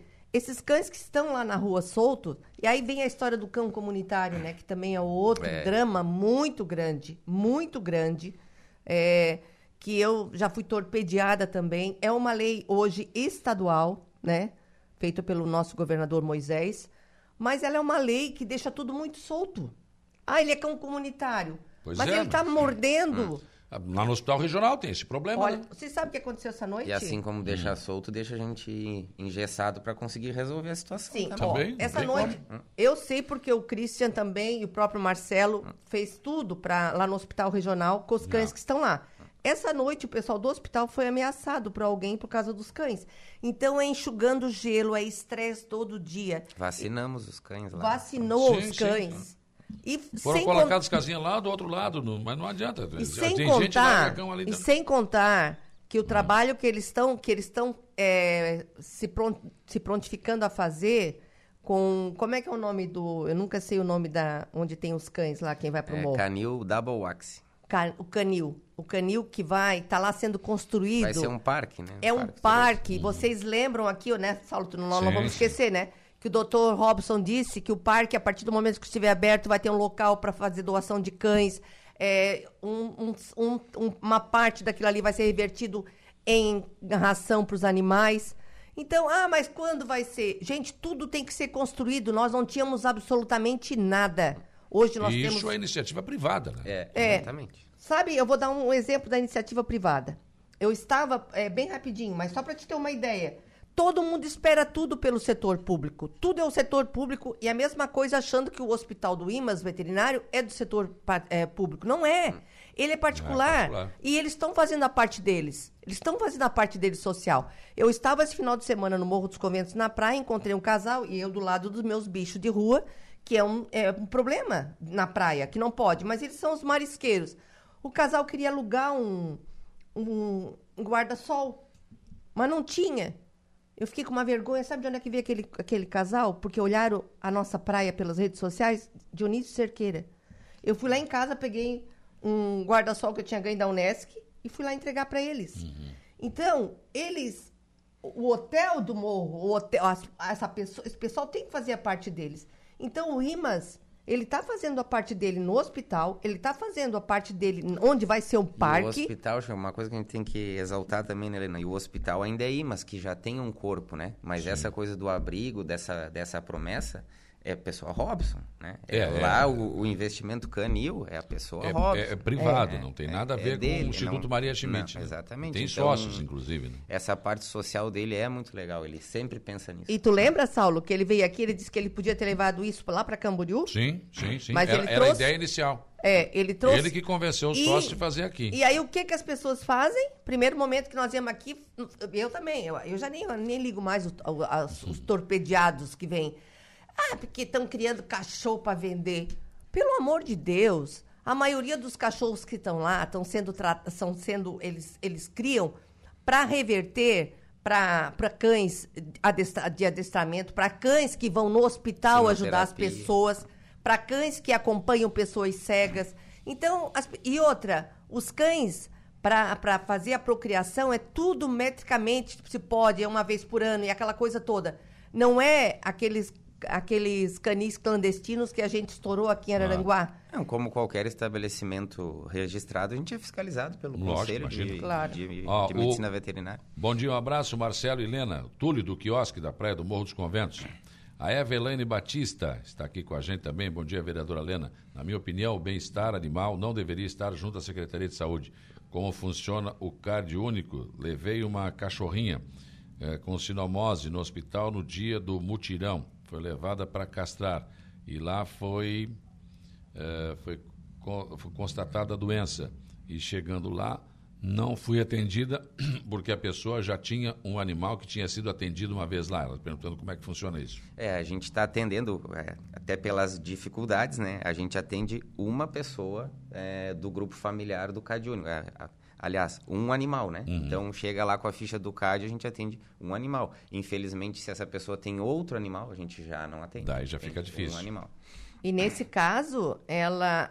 eu sempre digo, eu nunca mando ir para o hospital. Primeiro momento é o credenciamento que a prefeitura tem. Certo? né? Porque nós não podemos explorar o hospital desse jeito se ele não tem nenhum credenciamento. Eles também. Tu já pensou tu trabalhar e gastar todos os, os insumos sem ter. sem É. de onde tirar? É exatamente isso que está acontecendo. Por isso que está ficando difícil, porque a nossa conta de manutenção Tá está alta, muito né? alta. Muito alta. Ah, daí fica difícil. Então tem que ser uma família só. Mas- E se não vier ajuda, eu não sei como é que vai ser isso, né? Mas mesmo para nós deixarmos bem claro, o Marcelo disse que eles vão diminuir a quantidade agora. São obrigados. E nós vamos atrás para ver o que, que a gente pode fazer para eles continuar É. nesse trabalho. Porque eu não sei se, se vocês observam, mas aquela as redes sociais, a luta por um animal abandonado que não, que não, que não foi recolhido, que não foi tratado, isso acabou. É muito raro. Porque eles correm para o hospital ou eles correm porque o bem-estar tem o plantão. Direto o telefone. Claro. Direto o telefone. Então as coisas estão diminuindo. A, Sim. os- as reclamações. As Sim. reclamações diminuíram. Porque o hospital, junto com o bem-estar animal, é para somar, não é para competir. E nem competir com nenhuma clínica de Araranguá. Sa- Agora eu deixo aqui, Saulo, mais uma vez eu vou deixar isso como aviso. É, há, há uns anos atrás, Marcelo, sexta-feira, seis horas da tarde, tu não encontrava um Veterinário? um telefone de veterinário funcionando. Hoje, eu tenho absoluta certeza que os dois credenciados da prefeitura não desligam, porque a gente está em cima e temos o hospital 24 horas. Eu acho que isso é uma coisa de responsabilidade, né? Se tu te propôs a fazer isso, Tem que fazer, né? tem que fazer. Então, se tu não queres, É, tu não... Hoje eu sou uma Não figura. assume o Não assume compromisso. É, eu sou uma figura pública. O meu telefone é 24 horas. A Simone Ramos está dizendo o seguinte: bom dia, Saulo, parabéns pela causa. Ah, queria pedir e fazer um apelo pelo cachorro do estacionamento em frente ao hospital. Estão machucando e não conseguimos detectar quem está fazendo isso. Mas com certeza, com a ajuda da população, vamos conseguir e punir quem está fazendo isso. Estão machucando o cão? né? É, aconteceu, eu, eu, eu recebi agora uma informação do Bem-Estar Animal, que estão lá nos assistindo, a Dani, a Ana e o nosso veterinário, doutor Lucas, é, que essa noite os cães lá do hospital foram é, machucados e as pessoas estavam é, intimidando o pessoal do hospital. Pelo amor de Deus, gente, o- largar os cachorros lá, o hospital faz a parte dele que não poderia ter os cachorros lá, né? Eles tiraram daquela parte ali, colocaram lá as casinhas do outro lado da rua, são monitorados, são tratados e as pessoas ainda acham ruim. Eu não sei mais o que, que a gente faz. Segundo o Cris, embora esses cachorros foram colocados para lá, chegam novos. As pessoas abandonam ali na portaria de Aí, aí é que está a história do, do, do local para deixar os animais, tá? Outra coisa, tem pessoas que têm baias, prendem lá naquelas baias, é, é, é 10 anos preso ali, isso é vida também. É. Só que a nossa, a nossa legislação no Brasil, ela é muito hipócrita. Não se pode fazer nada. Não se pode tomar atitudes em relação a um cachorro ali morrendo na rua, tá ali. Mas em compensação, a nossa, a nossa Constituição, ela não permite que, que se tenha uma atitude mais drástica em relação É. a isso. Esse montoeira. Tu- eu acho que eu vim aqui, eu já te falei, nós temos um amigo nosso, eu não vou dizer o nome aqui porque ele não me permitiu, mas ele tinha as ovelhas que ele cuidava lá no Caveirazinho. Naquela noite, os cães comunitários, eles mataram 22. Ah, eu sei quem é. É. Então, ele É, me questiona, aqui, né? ele me questiona, ele foi comigo no prefeito. Como é que fica isso? É. Eu fiquei, eu fui no promotor e eu fiquei sem ação. Porque as ovelhas também são animais. Então nós Sim. não temos só o cão e o gato. Nós temos todos. Sim, sim. Final da semana passada tinha um touro lá no Morro dos Conventos com uma corrente que estava encravado aqui dentro dele já, ó. Eu liguei na mesma hora pro Sérgio, que é o que cuida de animais de grande porte, que faz um trabalho excelente também. Então, a gente está fazendo o que pode, gente. É, Mas nós não vamos resolver o problema Não, do mundo de uma hora para outra. O Eliseu Gonçalves, bom dia. É muito cachorro. Ah, É. colocou ele aqui. O Rafael Silva, eh, bom dia. O que vou falar pode parecer até clichê, mas tem que tratar na raiz esse problema. eh, as pessoas, né? Eh, parar de enxugar gelo com o dinheiro público por um período e pegar esse dinheiro todo e investir no monitoramento da cidade e, pe- e penalizar os vagabundos que diariamente né, acabam então abandonando esses bichos. Essa rede de monitoramento ajudará eh, outras áreas como segurança, entre outros, o abandono de li- lixo nas ruas. Né? Aqui na governador, governador Celso Ramos é uma piada. Então, é o que está dizendo aqui o, o Rafael. Ele acha que tem que investir em câmera de segurança para a gente poder identificar quem é que está fazendo isso. Né? Da nossa parte, Saulo, todos os cães que são atendidos lá, né, via CAD único, saem do hospital microchipados. Sim. Então, amanhã ou depois, se a gente vê pela rua, algo assim, Sabe ou de quem é. reconhecer, tem como... tem É, como. isso é uma ação que nós já fizemos aqui, nós temos que voltar a fazer essa política, mas nós temos que também ter o, o aplicativo e, esse- e ser alimentado, ser feito o cadastro, porque senão o cachorro está chipado, mas se não tiver esse cadastro e esse acompanhamento, não se acha o dono também. Agora, isso aí, para te ter uma ideia, eu acho que o, o poder público, principalmente o poder de fiscalização, está falhando muito. O Eu fui a um encontro em Florianópolis, Florianópolis já tem a delegacia, né? Lá está instalada, do crime de maus tratos. Mas ah, aqui na, na Polícia Rodoviária, um cão solto, eu tenho as fotos, é chocante o que fez na perna de um menino. Pois Tá é, quem é que se o cão responsabiliza? continua, tá lá, solto. Não pode. Mas agora, mas vai levar para onde? Vai fazer o quê? Não, mas ele tem dono. Ah, bom, aí responsabiliza dono. o dono. É, né? mas- Tá entendendo? Então isso tem que ter mais, eh, tem que ter mais rigidez no, no, no resultado dos maus tratos. Olha aqui, o Cleberson Elias. Bom dia, Saulo. Aqui no bairro Sanga da Areia, no pátio de uma loja de departamentos, quase toda semana é solto cachorro aqui. Os funcionários já estão tratando até de uma. ah, estão tratando até que uma alma, alma caridosa possa adotar. Quer dizer, mais um lugar, né? O, o, o Valdemar Machado, bom dia, Saulo. Parabéns, vereadora, pela sua luta. E quanto ao hospital, penso que poderia haver um convênio da prefeitura para recolher animais abandonados. Isso é saúde pública também. Trabalhar com doação. Pois é, mas é aí que está. Segundo a licitação, não, ali não pode. E tem o detalhe, Marcelo, não sei se vocês conseguem. Nós temos muito cães abandonados e muito filhote na rua. E muito filhote sendo abandonado de pessoas irresponsáveis que têm o seu animal dentro da sua casa, deixa procriar. Então, o veterinário da prefeitura, Saulo, quando ele não tem que sair para diligência, ele está castrando a- lá na clínica da prefeitura, certo? Então, o é é aumentar o número. Eu já falei isso para o nosso prefeito. Marcelo, com todas essas dificuldades, tá? Eu fui a Florianópolis nesse primeiro Fórum Catarinense de Proteção Animal e a nossa cidade é referência. Eu fui, o pessoal de Florianópolis, de Jaraguá do Sul, olha, querendo saber como é que a gente tinha feito tudo isso já. Então, tu imagina como é que é no resto. Mas acontece que essa notícia sai e aí os caras vão abandonar lá, porque lá o pessoal está tratando. Tem É, isso também. tem. Também tem. Porque não é tem possível, muito. Por incrível que pareça. Por incrível que pareça, tem. Estão reproduzindo acima da média, não é possível. Tem, tem, porque o nosso prefeito ainda lhe pega muito nesse pé. Ele tem uma revolta enorme sobre isso. Então a gente já está calejado. Mas vamos continuar. Os mutirões estão sendo feitos, as protetoras estão aí ajudando. Eu quero deixar bem claro isso. É, se não é o trabalho das protetoras em, em vigiar, em levar para os mutirões, em ajudar, nós não teríamos chegado também onde estamos hoje. A gente Chiquinho, sempre ótimo. ajuda também as, as protetoras quando elas ligam, então Claro. a gente sempre ajuda também. O Chiquinho, Homem de Ferro, parabéns pelo trabalho diferenciado. Conte sempre comigo, vereadora Helena. O Chiquinho, Homem de Ferro, lá do Arroio de Silva. Ah, deixa eu ver aqui a Marne Obrigada, Costa. Bom dia, Saulo e ouvintes. Um abraço a todos. E Uma pergunta para a Helena. O que fazer quando abandonam gatos? Gato é muito difícil, né? né? Gato ele se vira muito. E gato, quando tem para adotar, é a gente doa muito rápido, muito rápido. É, é muito difícil, mas é o mesmo processo. Tem que chamar, ligar para o bem-estar.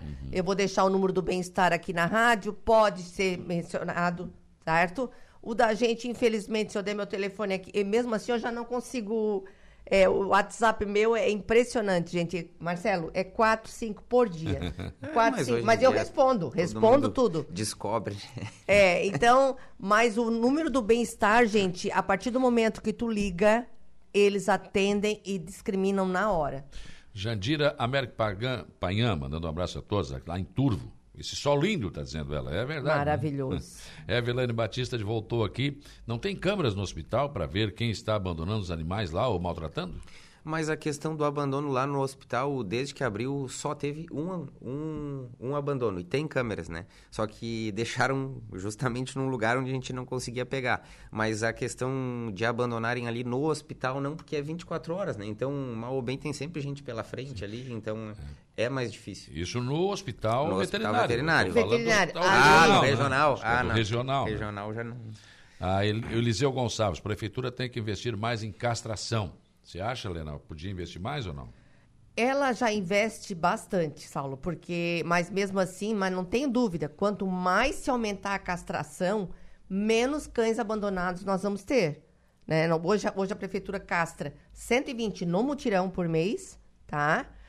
E a, É os- bastante. é, e, e também o próprio veterinário, doutor Lucas, do município, ele agora trabalha oito horas, certo? Que é mais recente agora também. É, né? começou agora. E lá eles estão castrando. Sim. Para aumentar, para aumentar a produção, eles estão castrando primeiro muito macho, sabe? Gato, cachorro. É isso, isso não é ligar. é, eles têm uma lista enorme, estão no CAD único também. Então a parte, a, a- a- nós poderíamos, tá, sabe? Eu queria muito era fazer aqueles mutirões, como já vi em Itajaí, de fazer um- um- uma licitação e castrar 5 mil, como foi feito ano passado em Itajaí. Aí sabe? sim, né? É, aqui a prefeitura castra em média, o ano passado deu quase 2 mil animais entre o que Sim. o, veterinário fez e, e o que está dentro Tem do mais uma credenciamento. denúncia aqui, não vou identificar o nome daquela ouvinte que entrou lá, voltou aqui, tá? Saulo, aqui, eh, três dias esse cavalo está amarrado na favela do Uca, né? Tem um cavalo amarrado, um poste lá, jogado na favela do Uca e ninguém aparece. Então, Eu vou passar para o. Sérgio. Sé- é, ele, ele é impressionante. Ele é só tu passar. A prefeitura tem, ver. foi feito baias, tá, para recolher esses animais. E quando eu pedi para ele, foi num domingo sobre esse touro que estava lá no morro com essa corrente já dentro Uhum. da pele. Ele foi imediatamente, foi tirado e está sendo monitorado. Sim.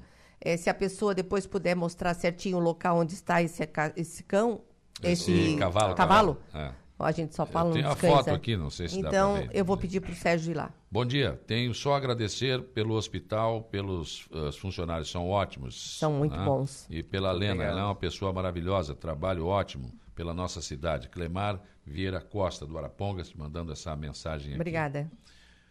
Eh, também aqui, no nosso telefone, a, a tia Dores Machado parabeniza a Lena pelo belo trabalho que Tia faz em Dores. todas as áreas aí. Né? Obrigada, querida. E olha só, bom dia, imortal. Imortal sou eu, porque eu sou gremista, o Grêmio é imortal. Né? Eu mereço, né? Cabo merense. Levei o Chico na clínica e fui bem atendido pela doutora Mariana. Tá Ela é gordo uma igual o dono. Tá- mandou uma foto aqui do cachorro. Tá gordo Que mesmo? bom, que bom. A doutora Ô. Mariana é a nossa diretora técnica lá do hospital. Ô. Venâncio, tu e o Chico tá igual eu e o Negão. Os dois estão gordos. Não tem jeito, né? tá certo? É, então, tem muita, muitas mensagens aqui. É, Da nossa parte lá, Saulo, então assim, a gente vai manter né, Uhum. o, o atendimento social, mas não vamos conseguir da mesma forma que Sim, a gente estava fazendo.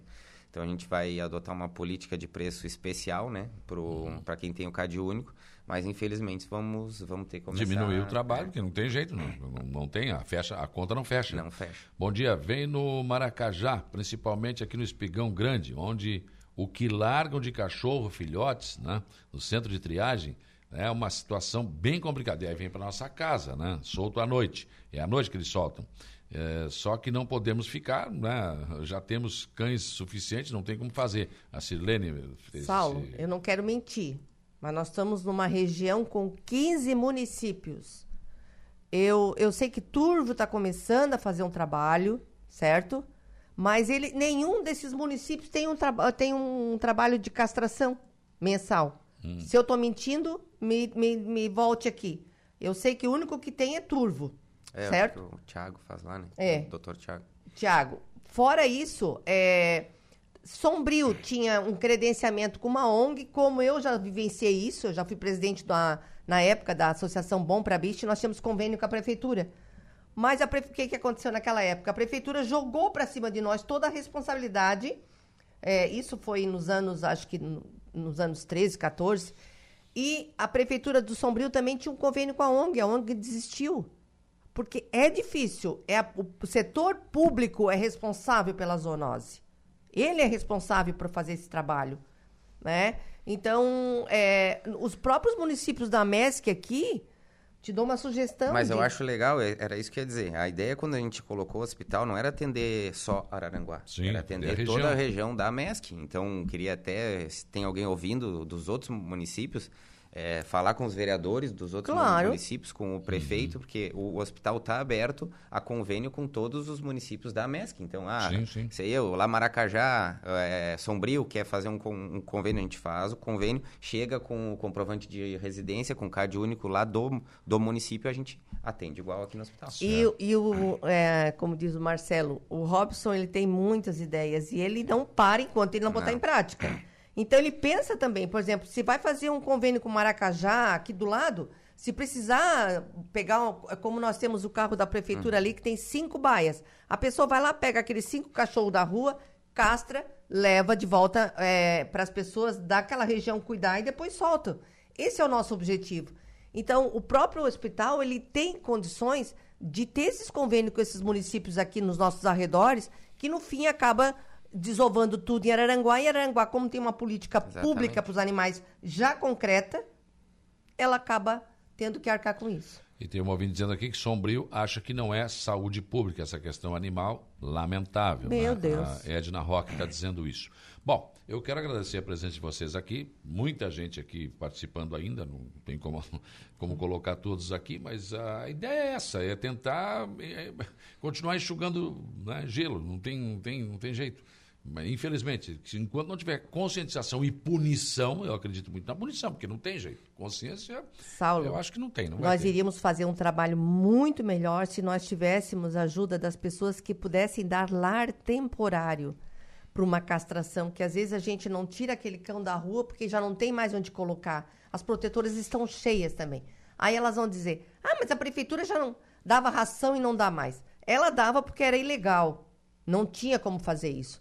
Então, olha a ideia do Robson. Eu estou esperando e o parque vai ficar pronto e eu tenho absoluta certeza que vai ser um sucesso. E o parque vai ajudar os animais de rua também, como o Hospital do Imas está fazendo.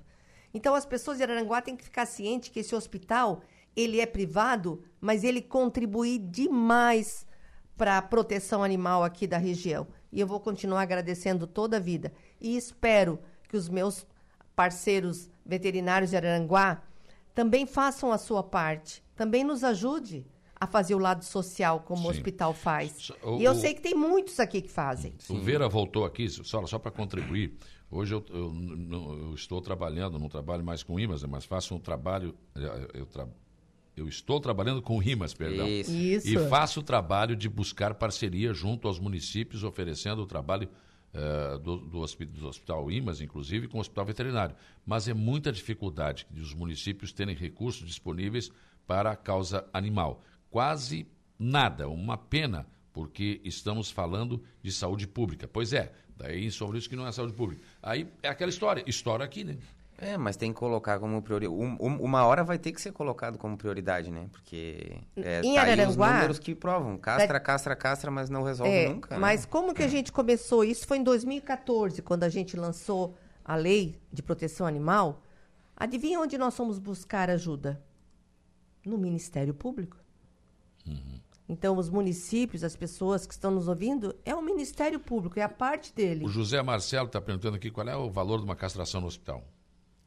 Eu, depende o peso, né? Ah, depende depende se é macho, se é fêmea, depende Tudo o peso. Bom, eu sou obrigado a encerrar a entrevista, né? Tem muita gente perguntando aqui, fazendo, não, não, não dá. Eu tenho, eu tenho que ir para o intervalo, né? Até porque o dono da pensão já está ali te esperando. né? Meu veinho, meu veinho tá ali andando. Não quis mais moto? Nossa, olha lá, andando todo quebrado depois da moto. E é triste, né, Saulo? Nós perdemos o Paulinho, né? Isso. O Paulinho, que era do tênis, numa moto também. É, verdade. muito triste. Obrigado, Lena. Um abraço, queridos. Obrigada. Obrigado, Marcelo. Eu que agradeço mais uma vez. Tá certo. Muito bem, eu vou para o intervalo. Depois do intervalo tem informação de polícia com Jairo Silva, tem notícia da hora com Diego Marcan e no último bloco do programa eu volto para conversar com o Dr. Jário Magalhães, advogado da família do Jeff Machado, assassinado no Rio de Janeiro, porque ele está acompanhando esse caso e nós tivemos aí oitiva de 13 envolvidos nesse, nesse, nesse, nesse crime, né? E vamos conversar com o Dr. Jário, que ele está acompanhando tudo isso, como é que foram esses depoimentos, né? o que, que se pode esperar. O que se espera, na verdade, é uma severa punição por um crime né? sem, sem, sem motivo nenhum, é uma coisa absurda o que aconteceu. Eh, tirar a vida de de, um, de um jovem promissor, era um cara que era jornalista, que era um cara de cultura, um ator, enfim, estava eh, florescendo na sua vida de ator, na Rede Record, televisão e outros trabalhos que vinha fazendo, enfim. Então vou conversar com o Dr. Jara a respeito desse assunto também aqui no programa ainda hoje. Agora vamos ao intervalo.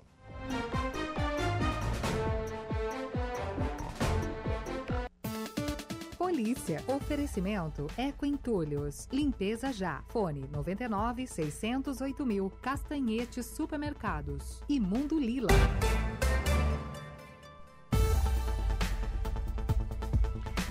Nove e cinquenta e seis, informação de polícia, Jaro Silva. Olha, pois não, Saulo, carreta corrida em poste, o motorista é retirado do veículo pelos bombeiros em, no Barro Vermelho.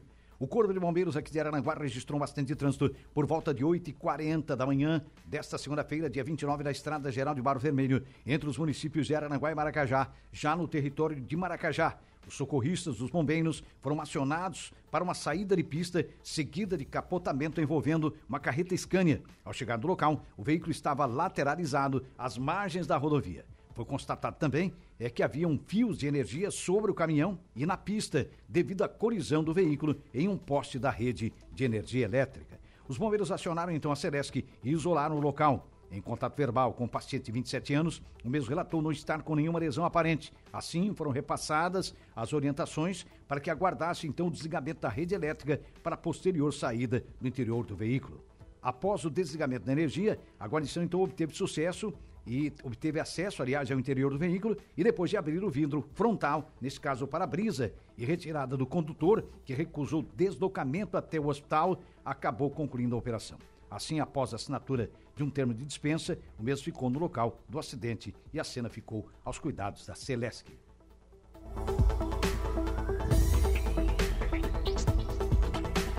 As entrevistas que viram notícia.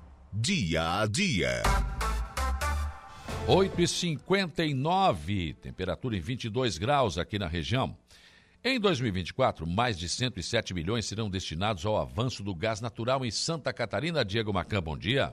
Bom dia, Saulo. É isso mesmo. A rede de distribuição de gás canalizado deverá ser ampliada em 91 quilômetros, o que totaliza 1.621 quilômetros de rede em todo o estado.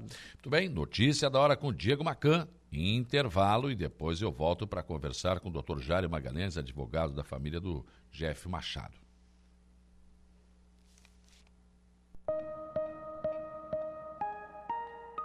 Notícia da hora. Oferecimento: Giasse Supermercados, Laboratório Bioanálises, Rodrigues Ótica e Joalheria, Mercosul Toyota, Bistrô do Morro dos Conventos, Plano de Saúde São José, Casa do Construtor, Aluguel de Equipamentos, Guga Lanches. E Exotic Center. Responsável pelo abastecimento de mais de 25 mil consumidores em todo o estado, o gás natural receberá cerca de 107 milhões de reais em investimentos ao longo deste ano. Eficiente, seguro e sustentável, o energético produz uma combustão limpa, que emite menor quantidade de dióxido de carbono na atmosfera. Em 2024, a rede de distribuição de gás canalizado deverá ser ampliada em 91 quilômetros, chegando a 1.621 quilômetros, um crescimento de cerca de 6% em relação à rede atual. Até dezembro deste ano, a previsão é de um aumento de 25% de novos usuários, o que representa 6 mil consumidores. Eu sou Diego Macan e esse foi o Notícia da Hora.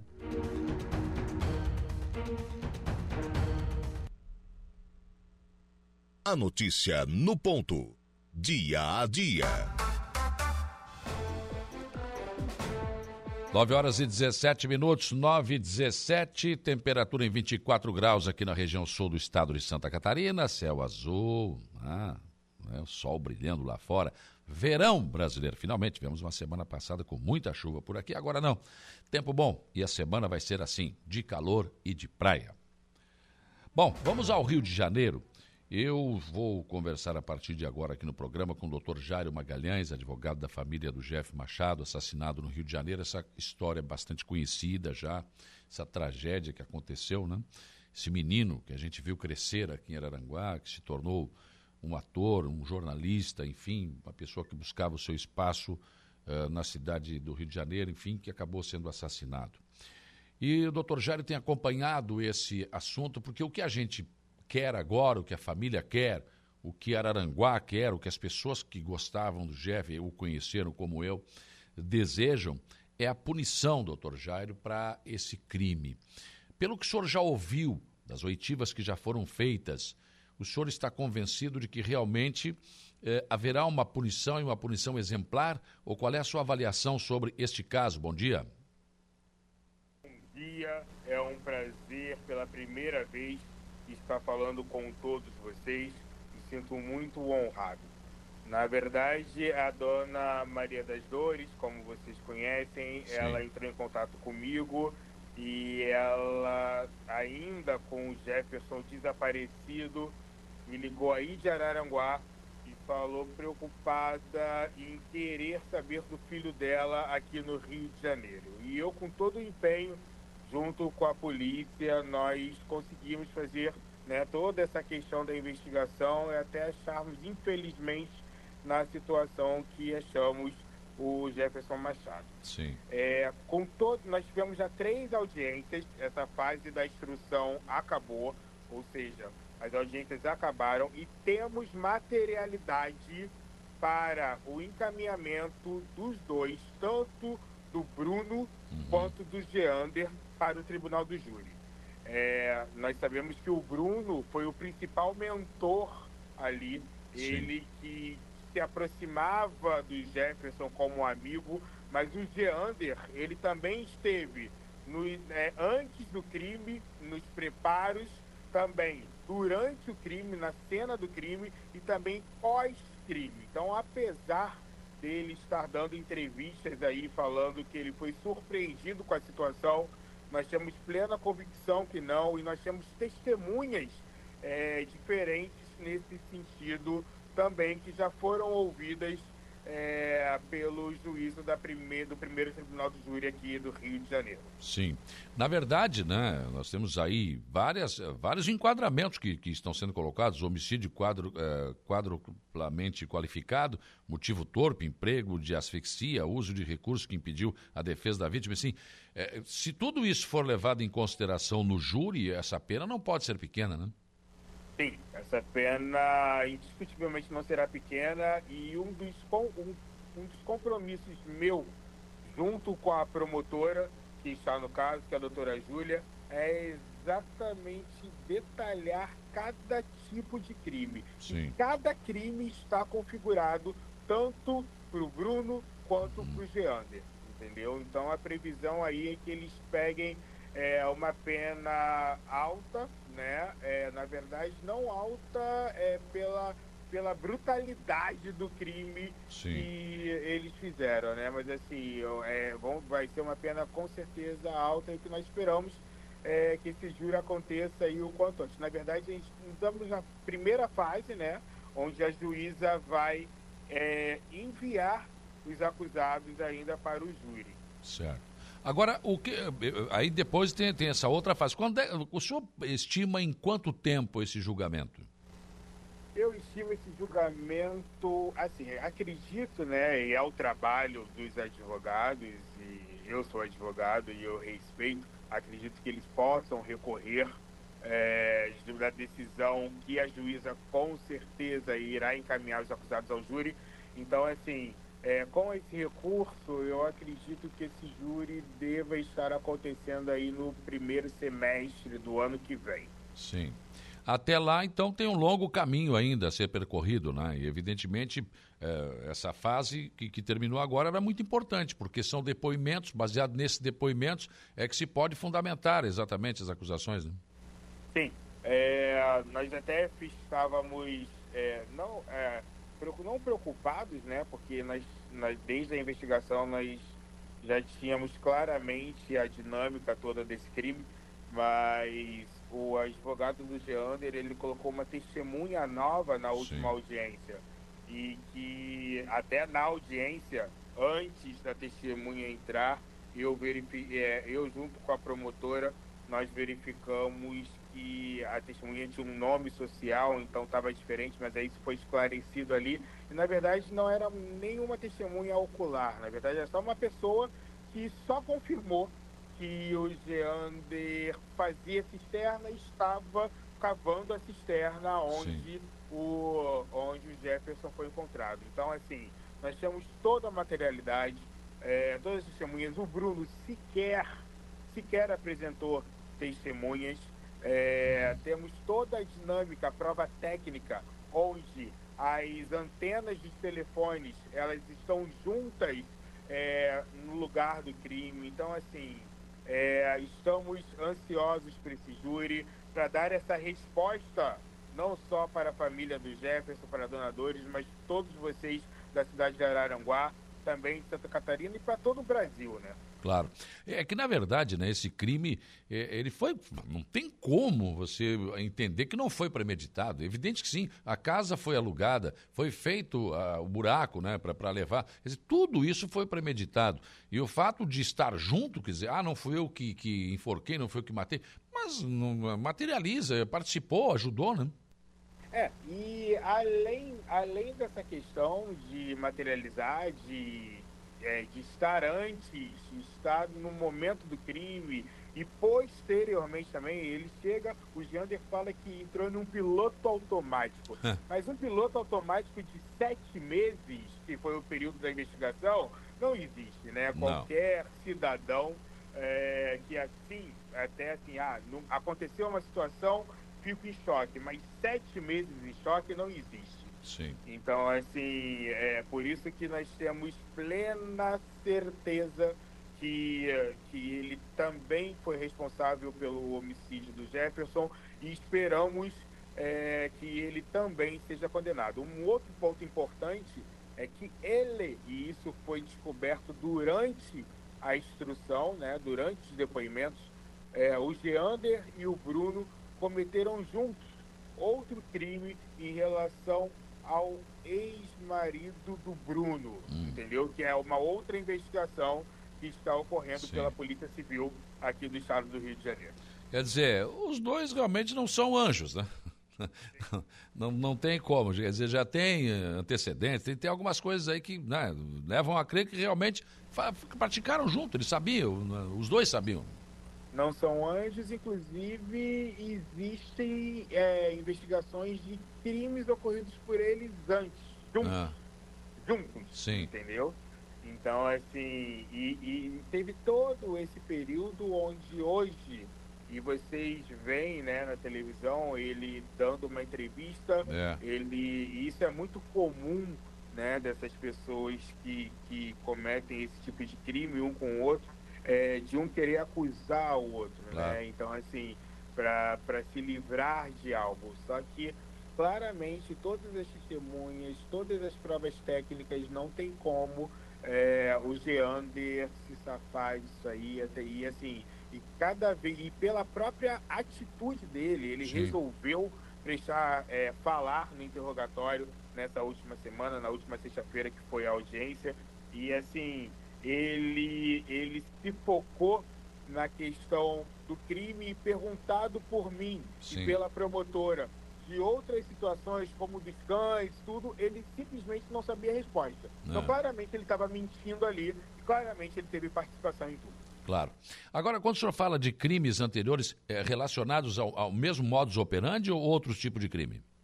Foi, foi outro tipo de crime. Na verdade, foi questão de estupro ah. em relação a uma outra pessoa. Certo. Abuso sexual, na verdade. Certo. Tem uma mensagem aqui de ouvinte. Olá, obrigado, Saulo Machado, bom dia. É, amigo, sabendo que hoje está entrevistando o doutor Jairo Magalhães, advogado que está cuidando é, no caso da justiça sobre o acontecido com Jefferson Machado, gostaria, através de você e dessa tão conceituada rádio, fazer um agradecimento todo especial ao doutor Jairo, em nome da nossa querida Dores Machado, amiga, irmã, mãe, avó, que sofreu eh, essas verdadeiras dores, né? Agradecer a, declaração, a dedicação, o profissionalismo do Dr. Jário Magalhães, que ele tenha muito sucesso e êxito nesse caso que abalou todos nós aranguaenses, mas também como todo o país. Doutor Jário, em nome da sociedade aranguaense, nosso muito obrigado. E a você, Saulo, também, com, com a Rádio Araranguá, parabéns, o agradecimento para nos manter informados. O John Álvaro Freitas eh, deixou essa mensagem aqui. Tá certo, João. Obrigado, muito obrigado. Também a tia Dores está aqui com, com a gente. Bom dia, eh, doutor Jairo. Obrigado pelo carinho e dedicação no caso do meu filho Jeff. Né? Doutor Jairo, além de nosso advogado, se tornou um grande amigo e um anjo que tenho no Rio de Janeiro para cuidar de todo o processo. Doutor Jairo eh, nos passa segurança, um grande profissional. Um abraço, muito obrigado. A tia também te mandou essa mensagem aqui. Beijo, tia com certeza certeza. Ah, bom. Mãe. pois é, ela está dizendo que virou é. um cara meio que de família, assim, né? Bom dia, Saulo. Sou Cristina Ilzendegger, amiga do Jeff e da família. O empenho do Dr. Jairo é indiscutível, sendo que aquilo que queremos é pena máxima e ele vai conseguir. Um abraço aqui de Portugal, né? ela, ela está lá em Portugal, a, a Cíntia, mas está acompanhando a nossa entrevista aqui, doutor Jairo, também te mandando um abraço. Tá certo, é um prazer, Cíntia, obrigado. Bom dia, Saulo. Diego, irmão do Jeff. Doutor Jairo, foi a peça fundamental para acharmos o Jeff. Queremos agradecer em nome da família eh, o seu empenho. Um abraço a todos aí. Então, mais grande um agradecimento. Abraço, grande abraço, Diego. Agora, doutor Jairo, como é que. É, só para rememorar, para quem não, não, não, acompanhou o caso, né? Como é que a polícia chegou e o senhor também ajudou para chegar nessa casa lá onde estava o corpo? É, quando a dona Dores entrou em contato comigo em fevereiro do ano passado, é, a polícia já tinha plena convicção que o Jefferson tinha já estava morto, mas não tinha nenhum indícios ali de, de homicídio.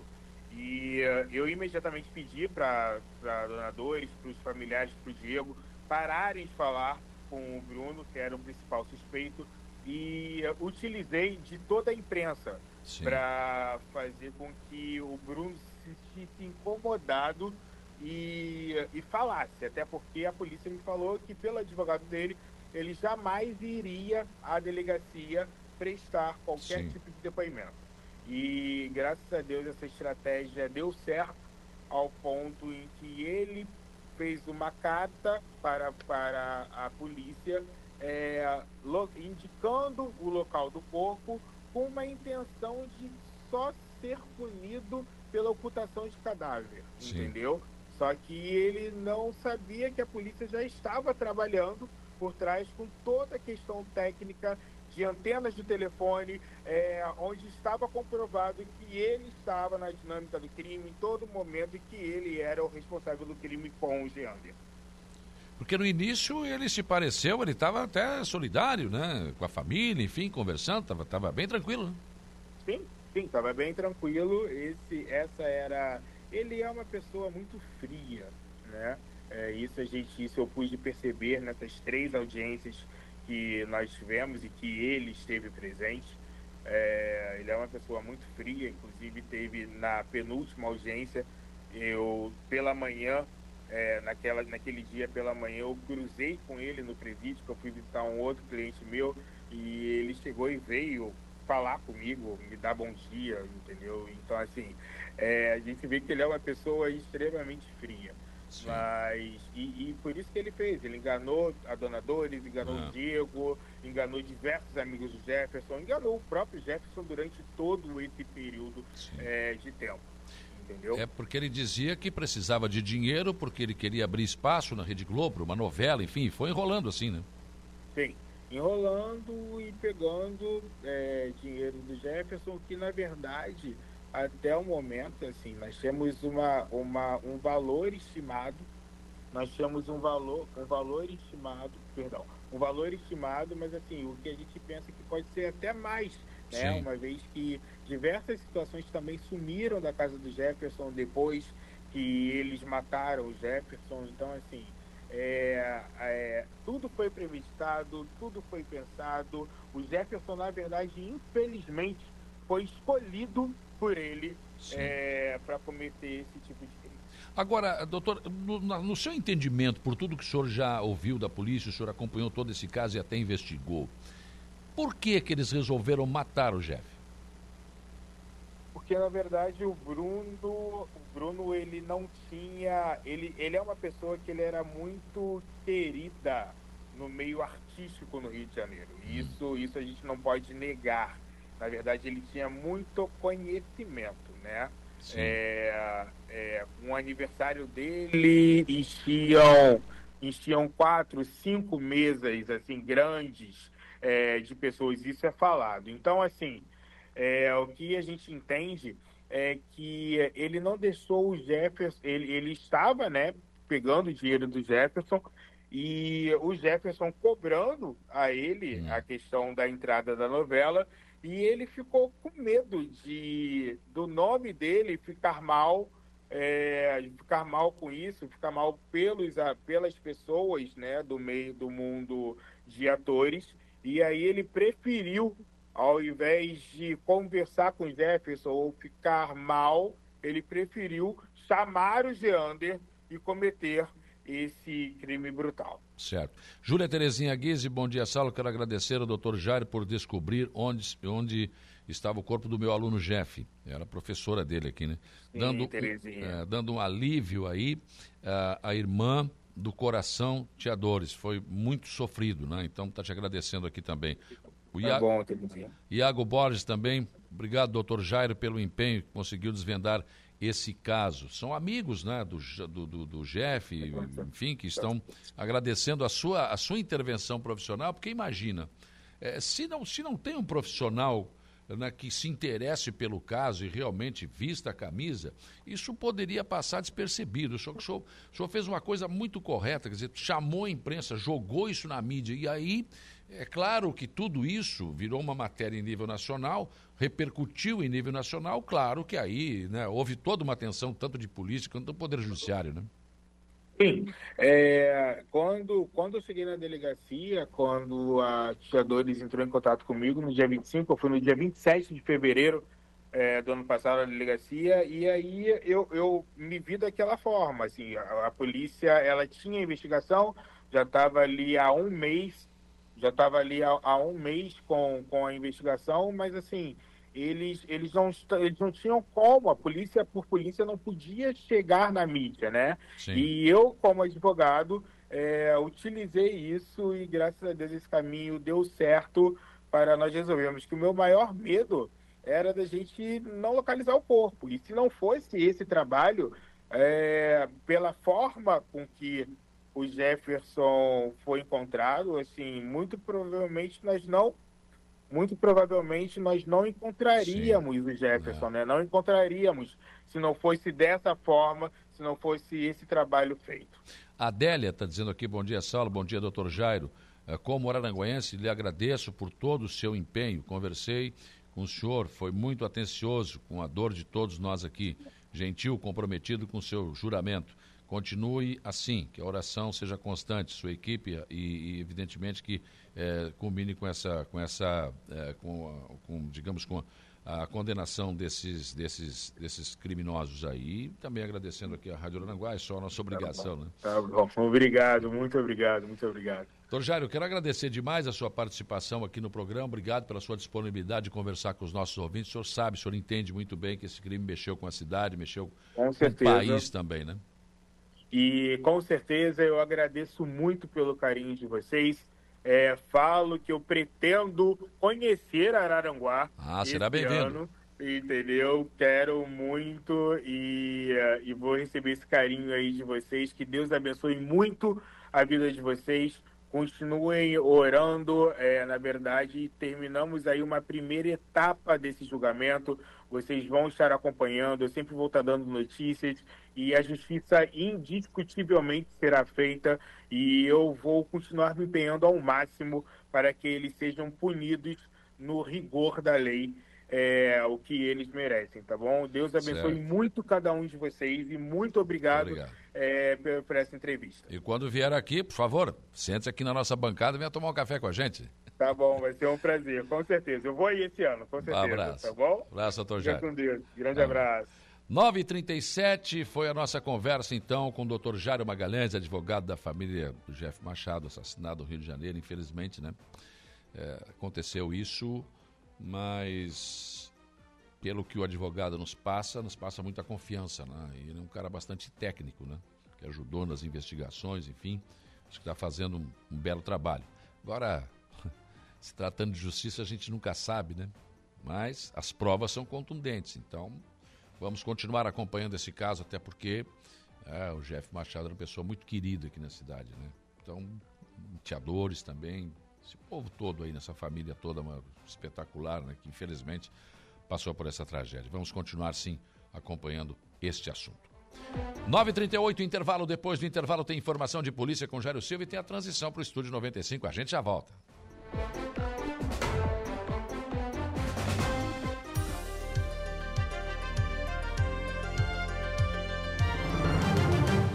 Rádio Araranguá.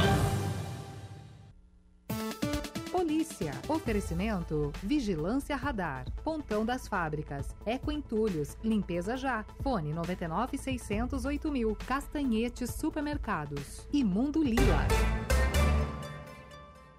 9h49, informação de polícia, Jairo Silva. Olha só, o Polícia Militar prende autor de furto de bicicletas na Uruçanguinha e tem 48 passagens pela polícia. De acordo com a PM, a prisão ocorreu no início da noite de ontem, segunda-feira, no bairro Uruçanguinha, aqui em Araranguá. Foi por volta de 19 horas, o suspeito, que possuía né, um mandado de prisão em aberto e era procurado por policiais civis e militares, foi preso em via pública naquele bairro. A prisão é resultado de um trabalho em conjunto das polícias civil e militar, já que o pedido de prisão foi solicitado pelo delegado Lucas Fernandes da Rosa e deferido pela Justiça. O criminoso, que foi preso diversas vezes, possui uma extensa ficha criminal, com 48 passagens pela polícia. Após a prisão, o mesmo foi removido até o presídio regional aqui em Araranguá.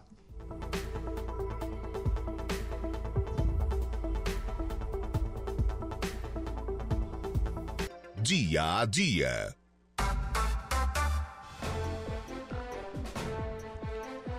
Nove horas e 53 minutos. Bom dia, seu Lucas Casagrande. Bom dia, bom dia, Saulo. Bom dia a todos os ouvintes da Rádio Araranguá. O que nós temos para hoje no estúdio? No programa de hoje, converso com o secretário de Saúde de Balneário Arroio do Silva, Rogério Ferreira. A gente vai falar sobre o funcionamento da farmácia pública municipal lá de Balneário Arroio do Silva.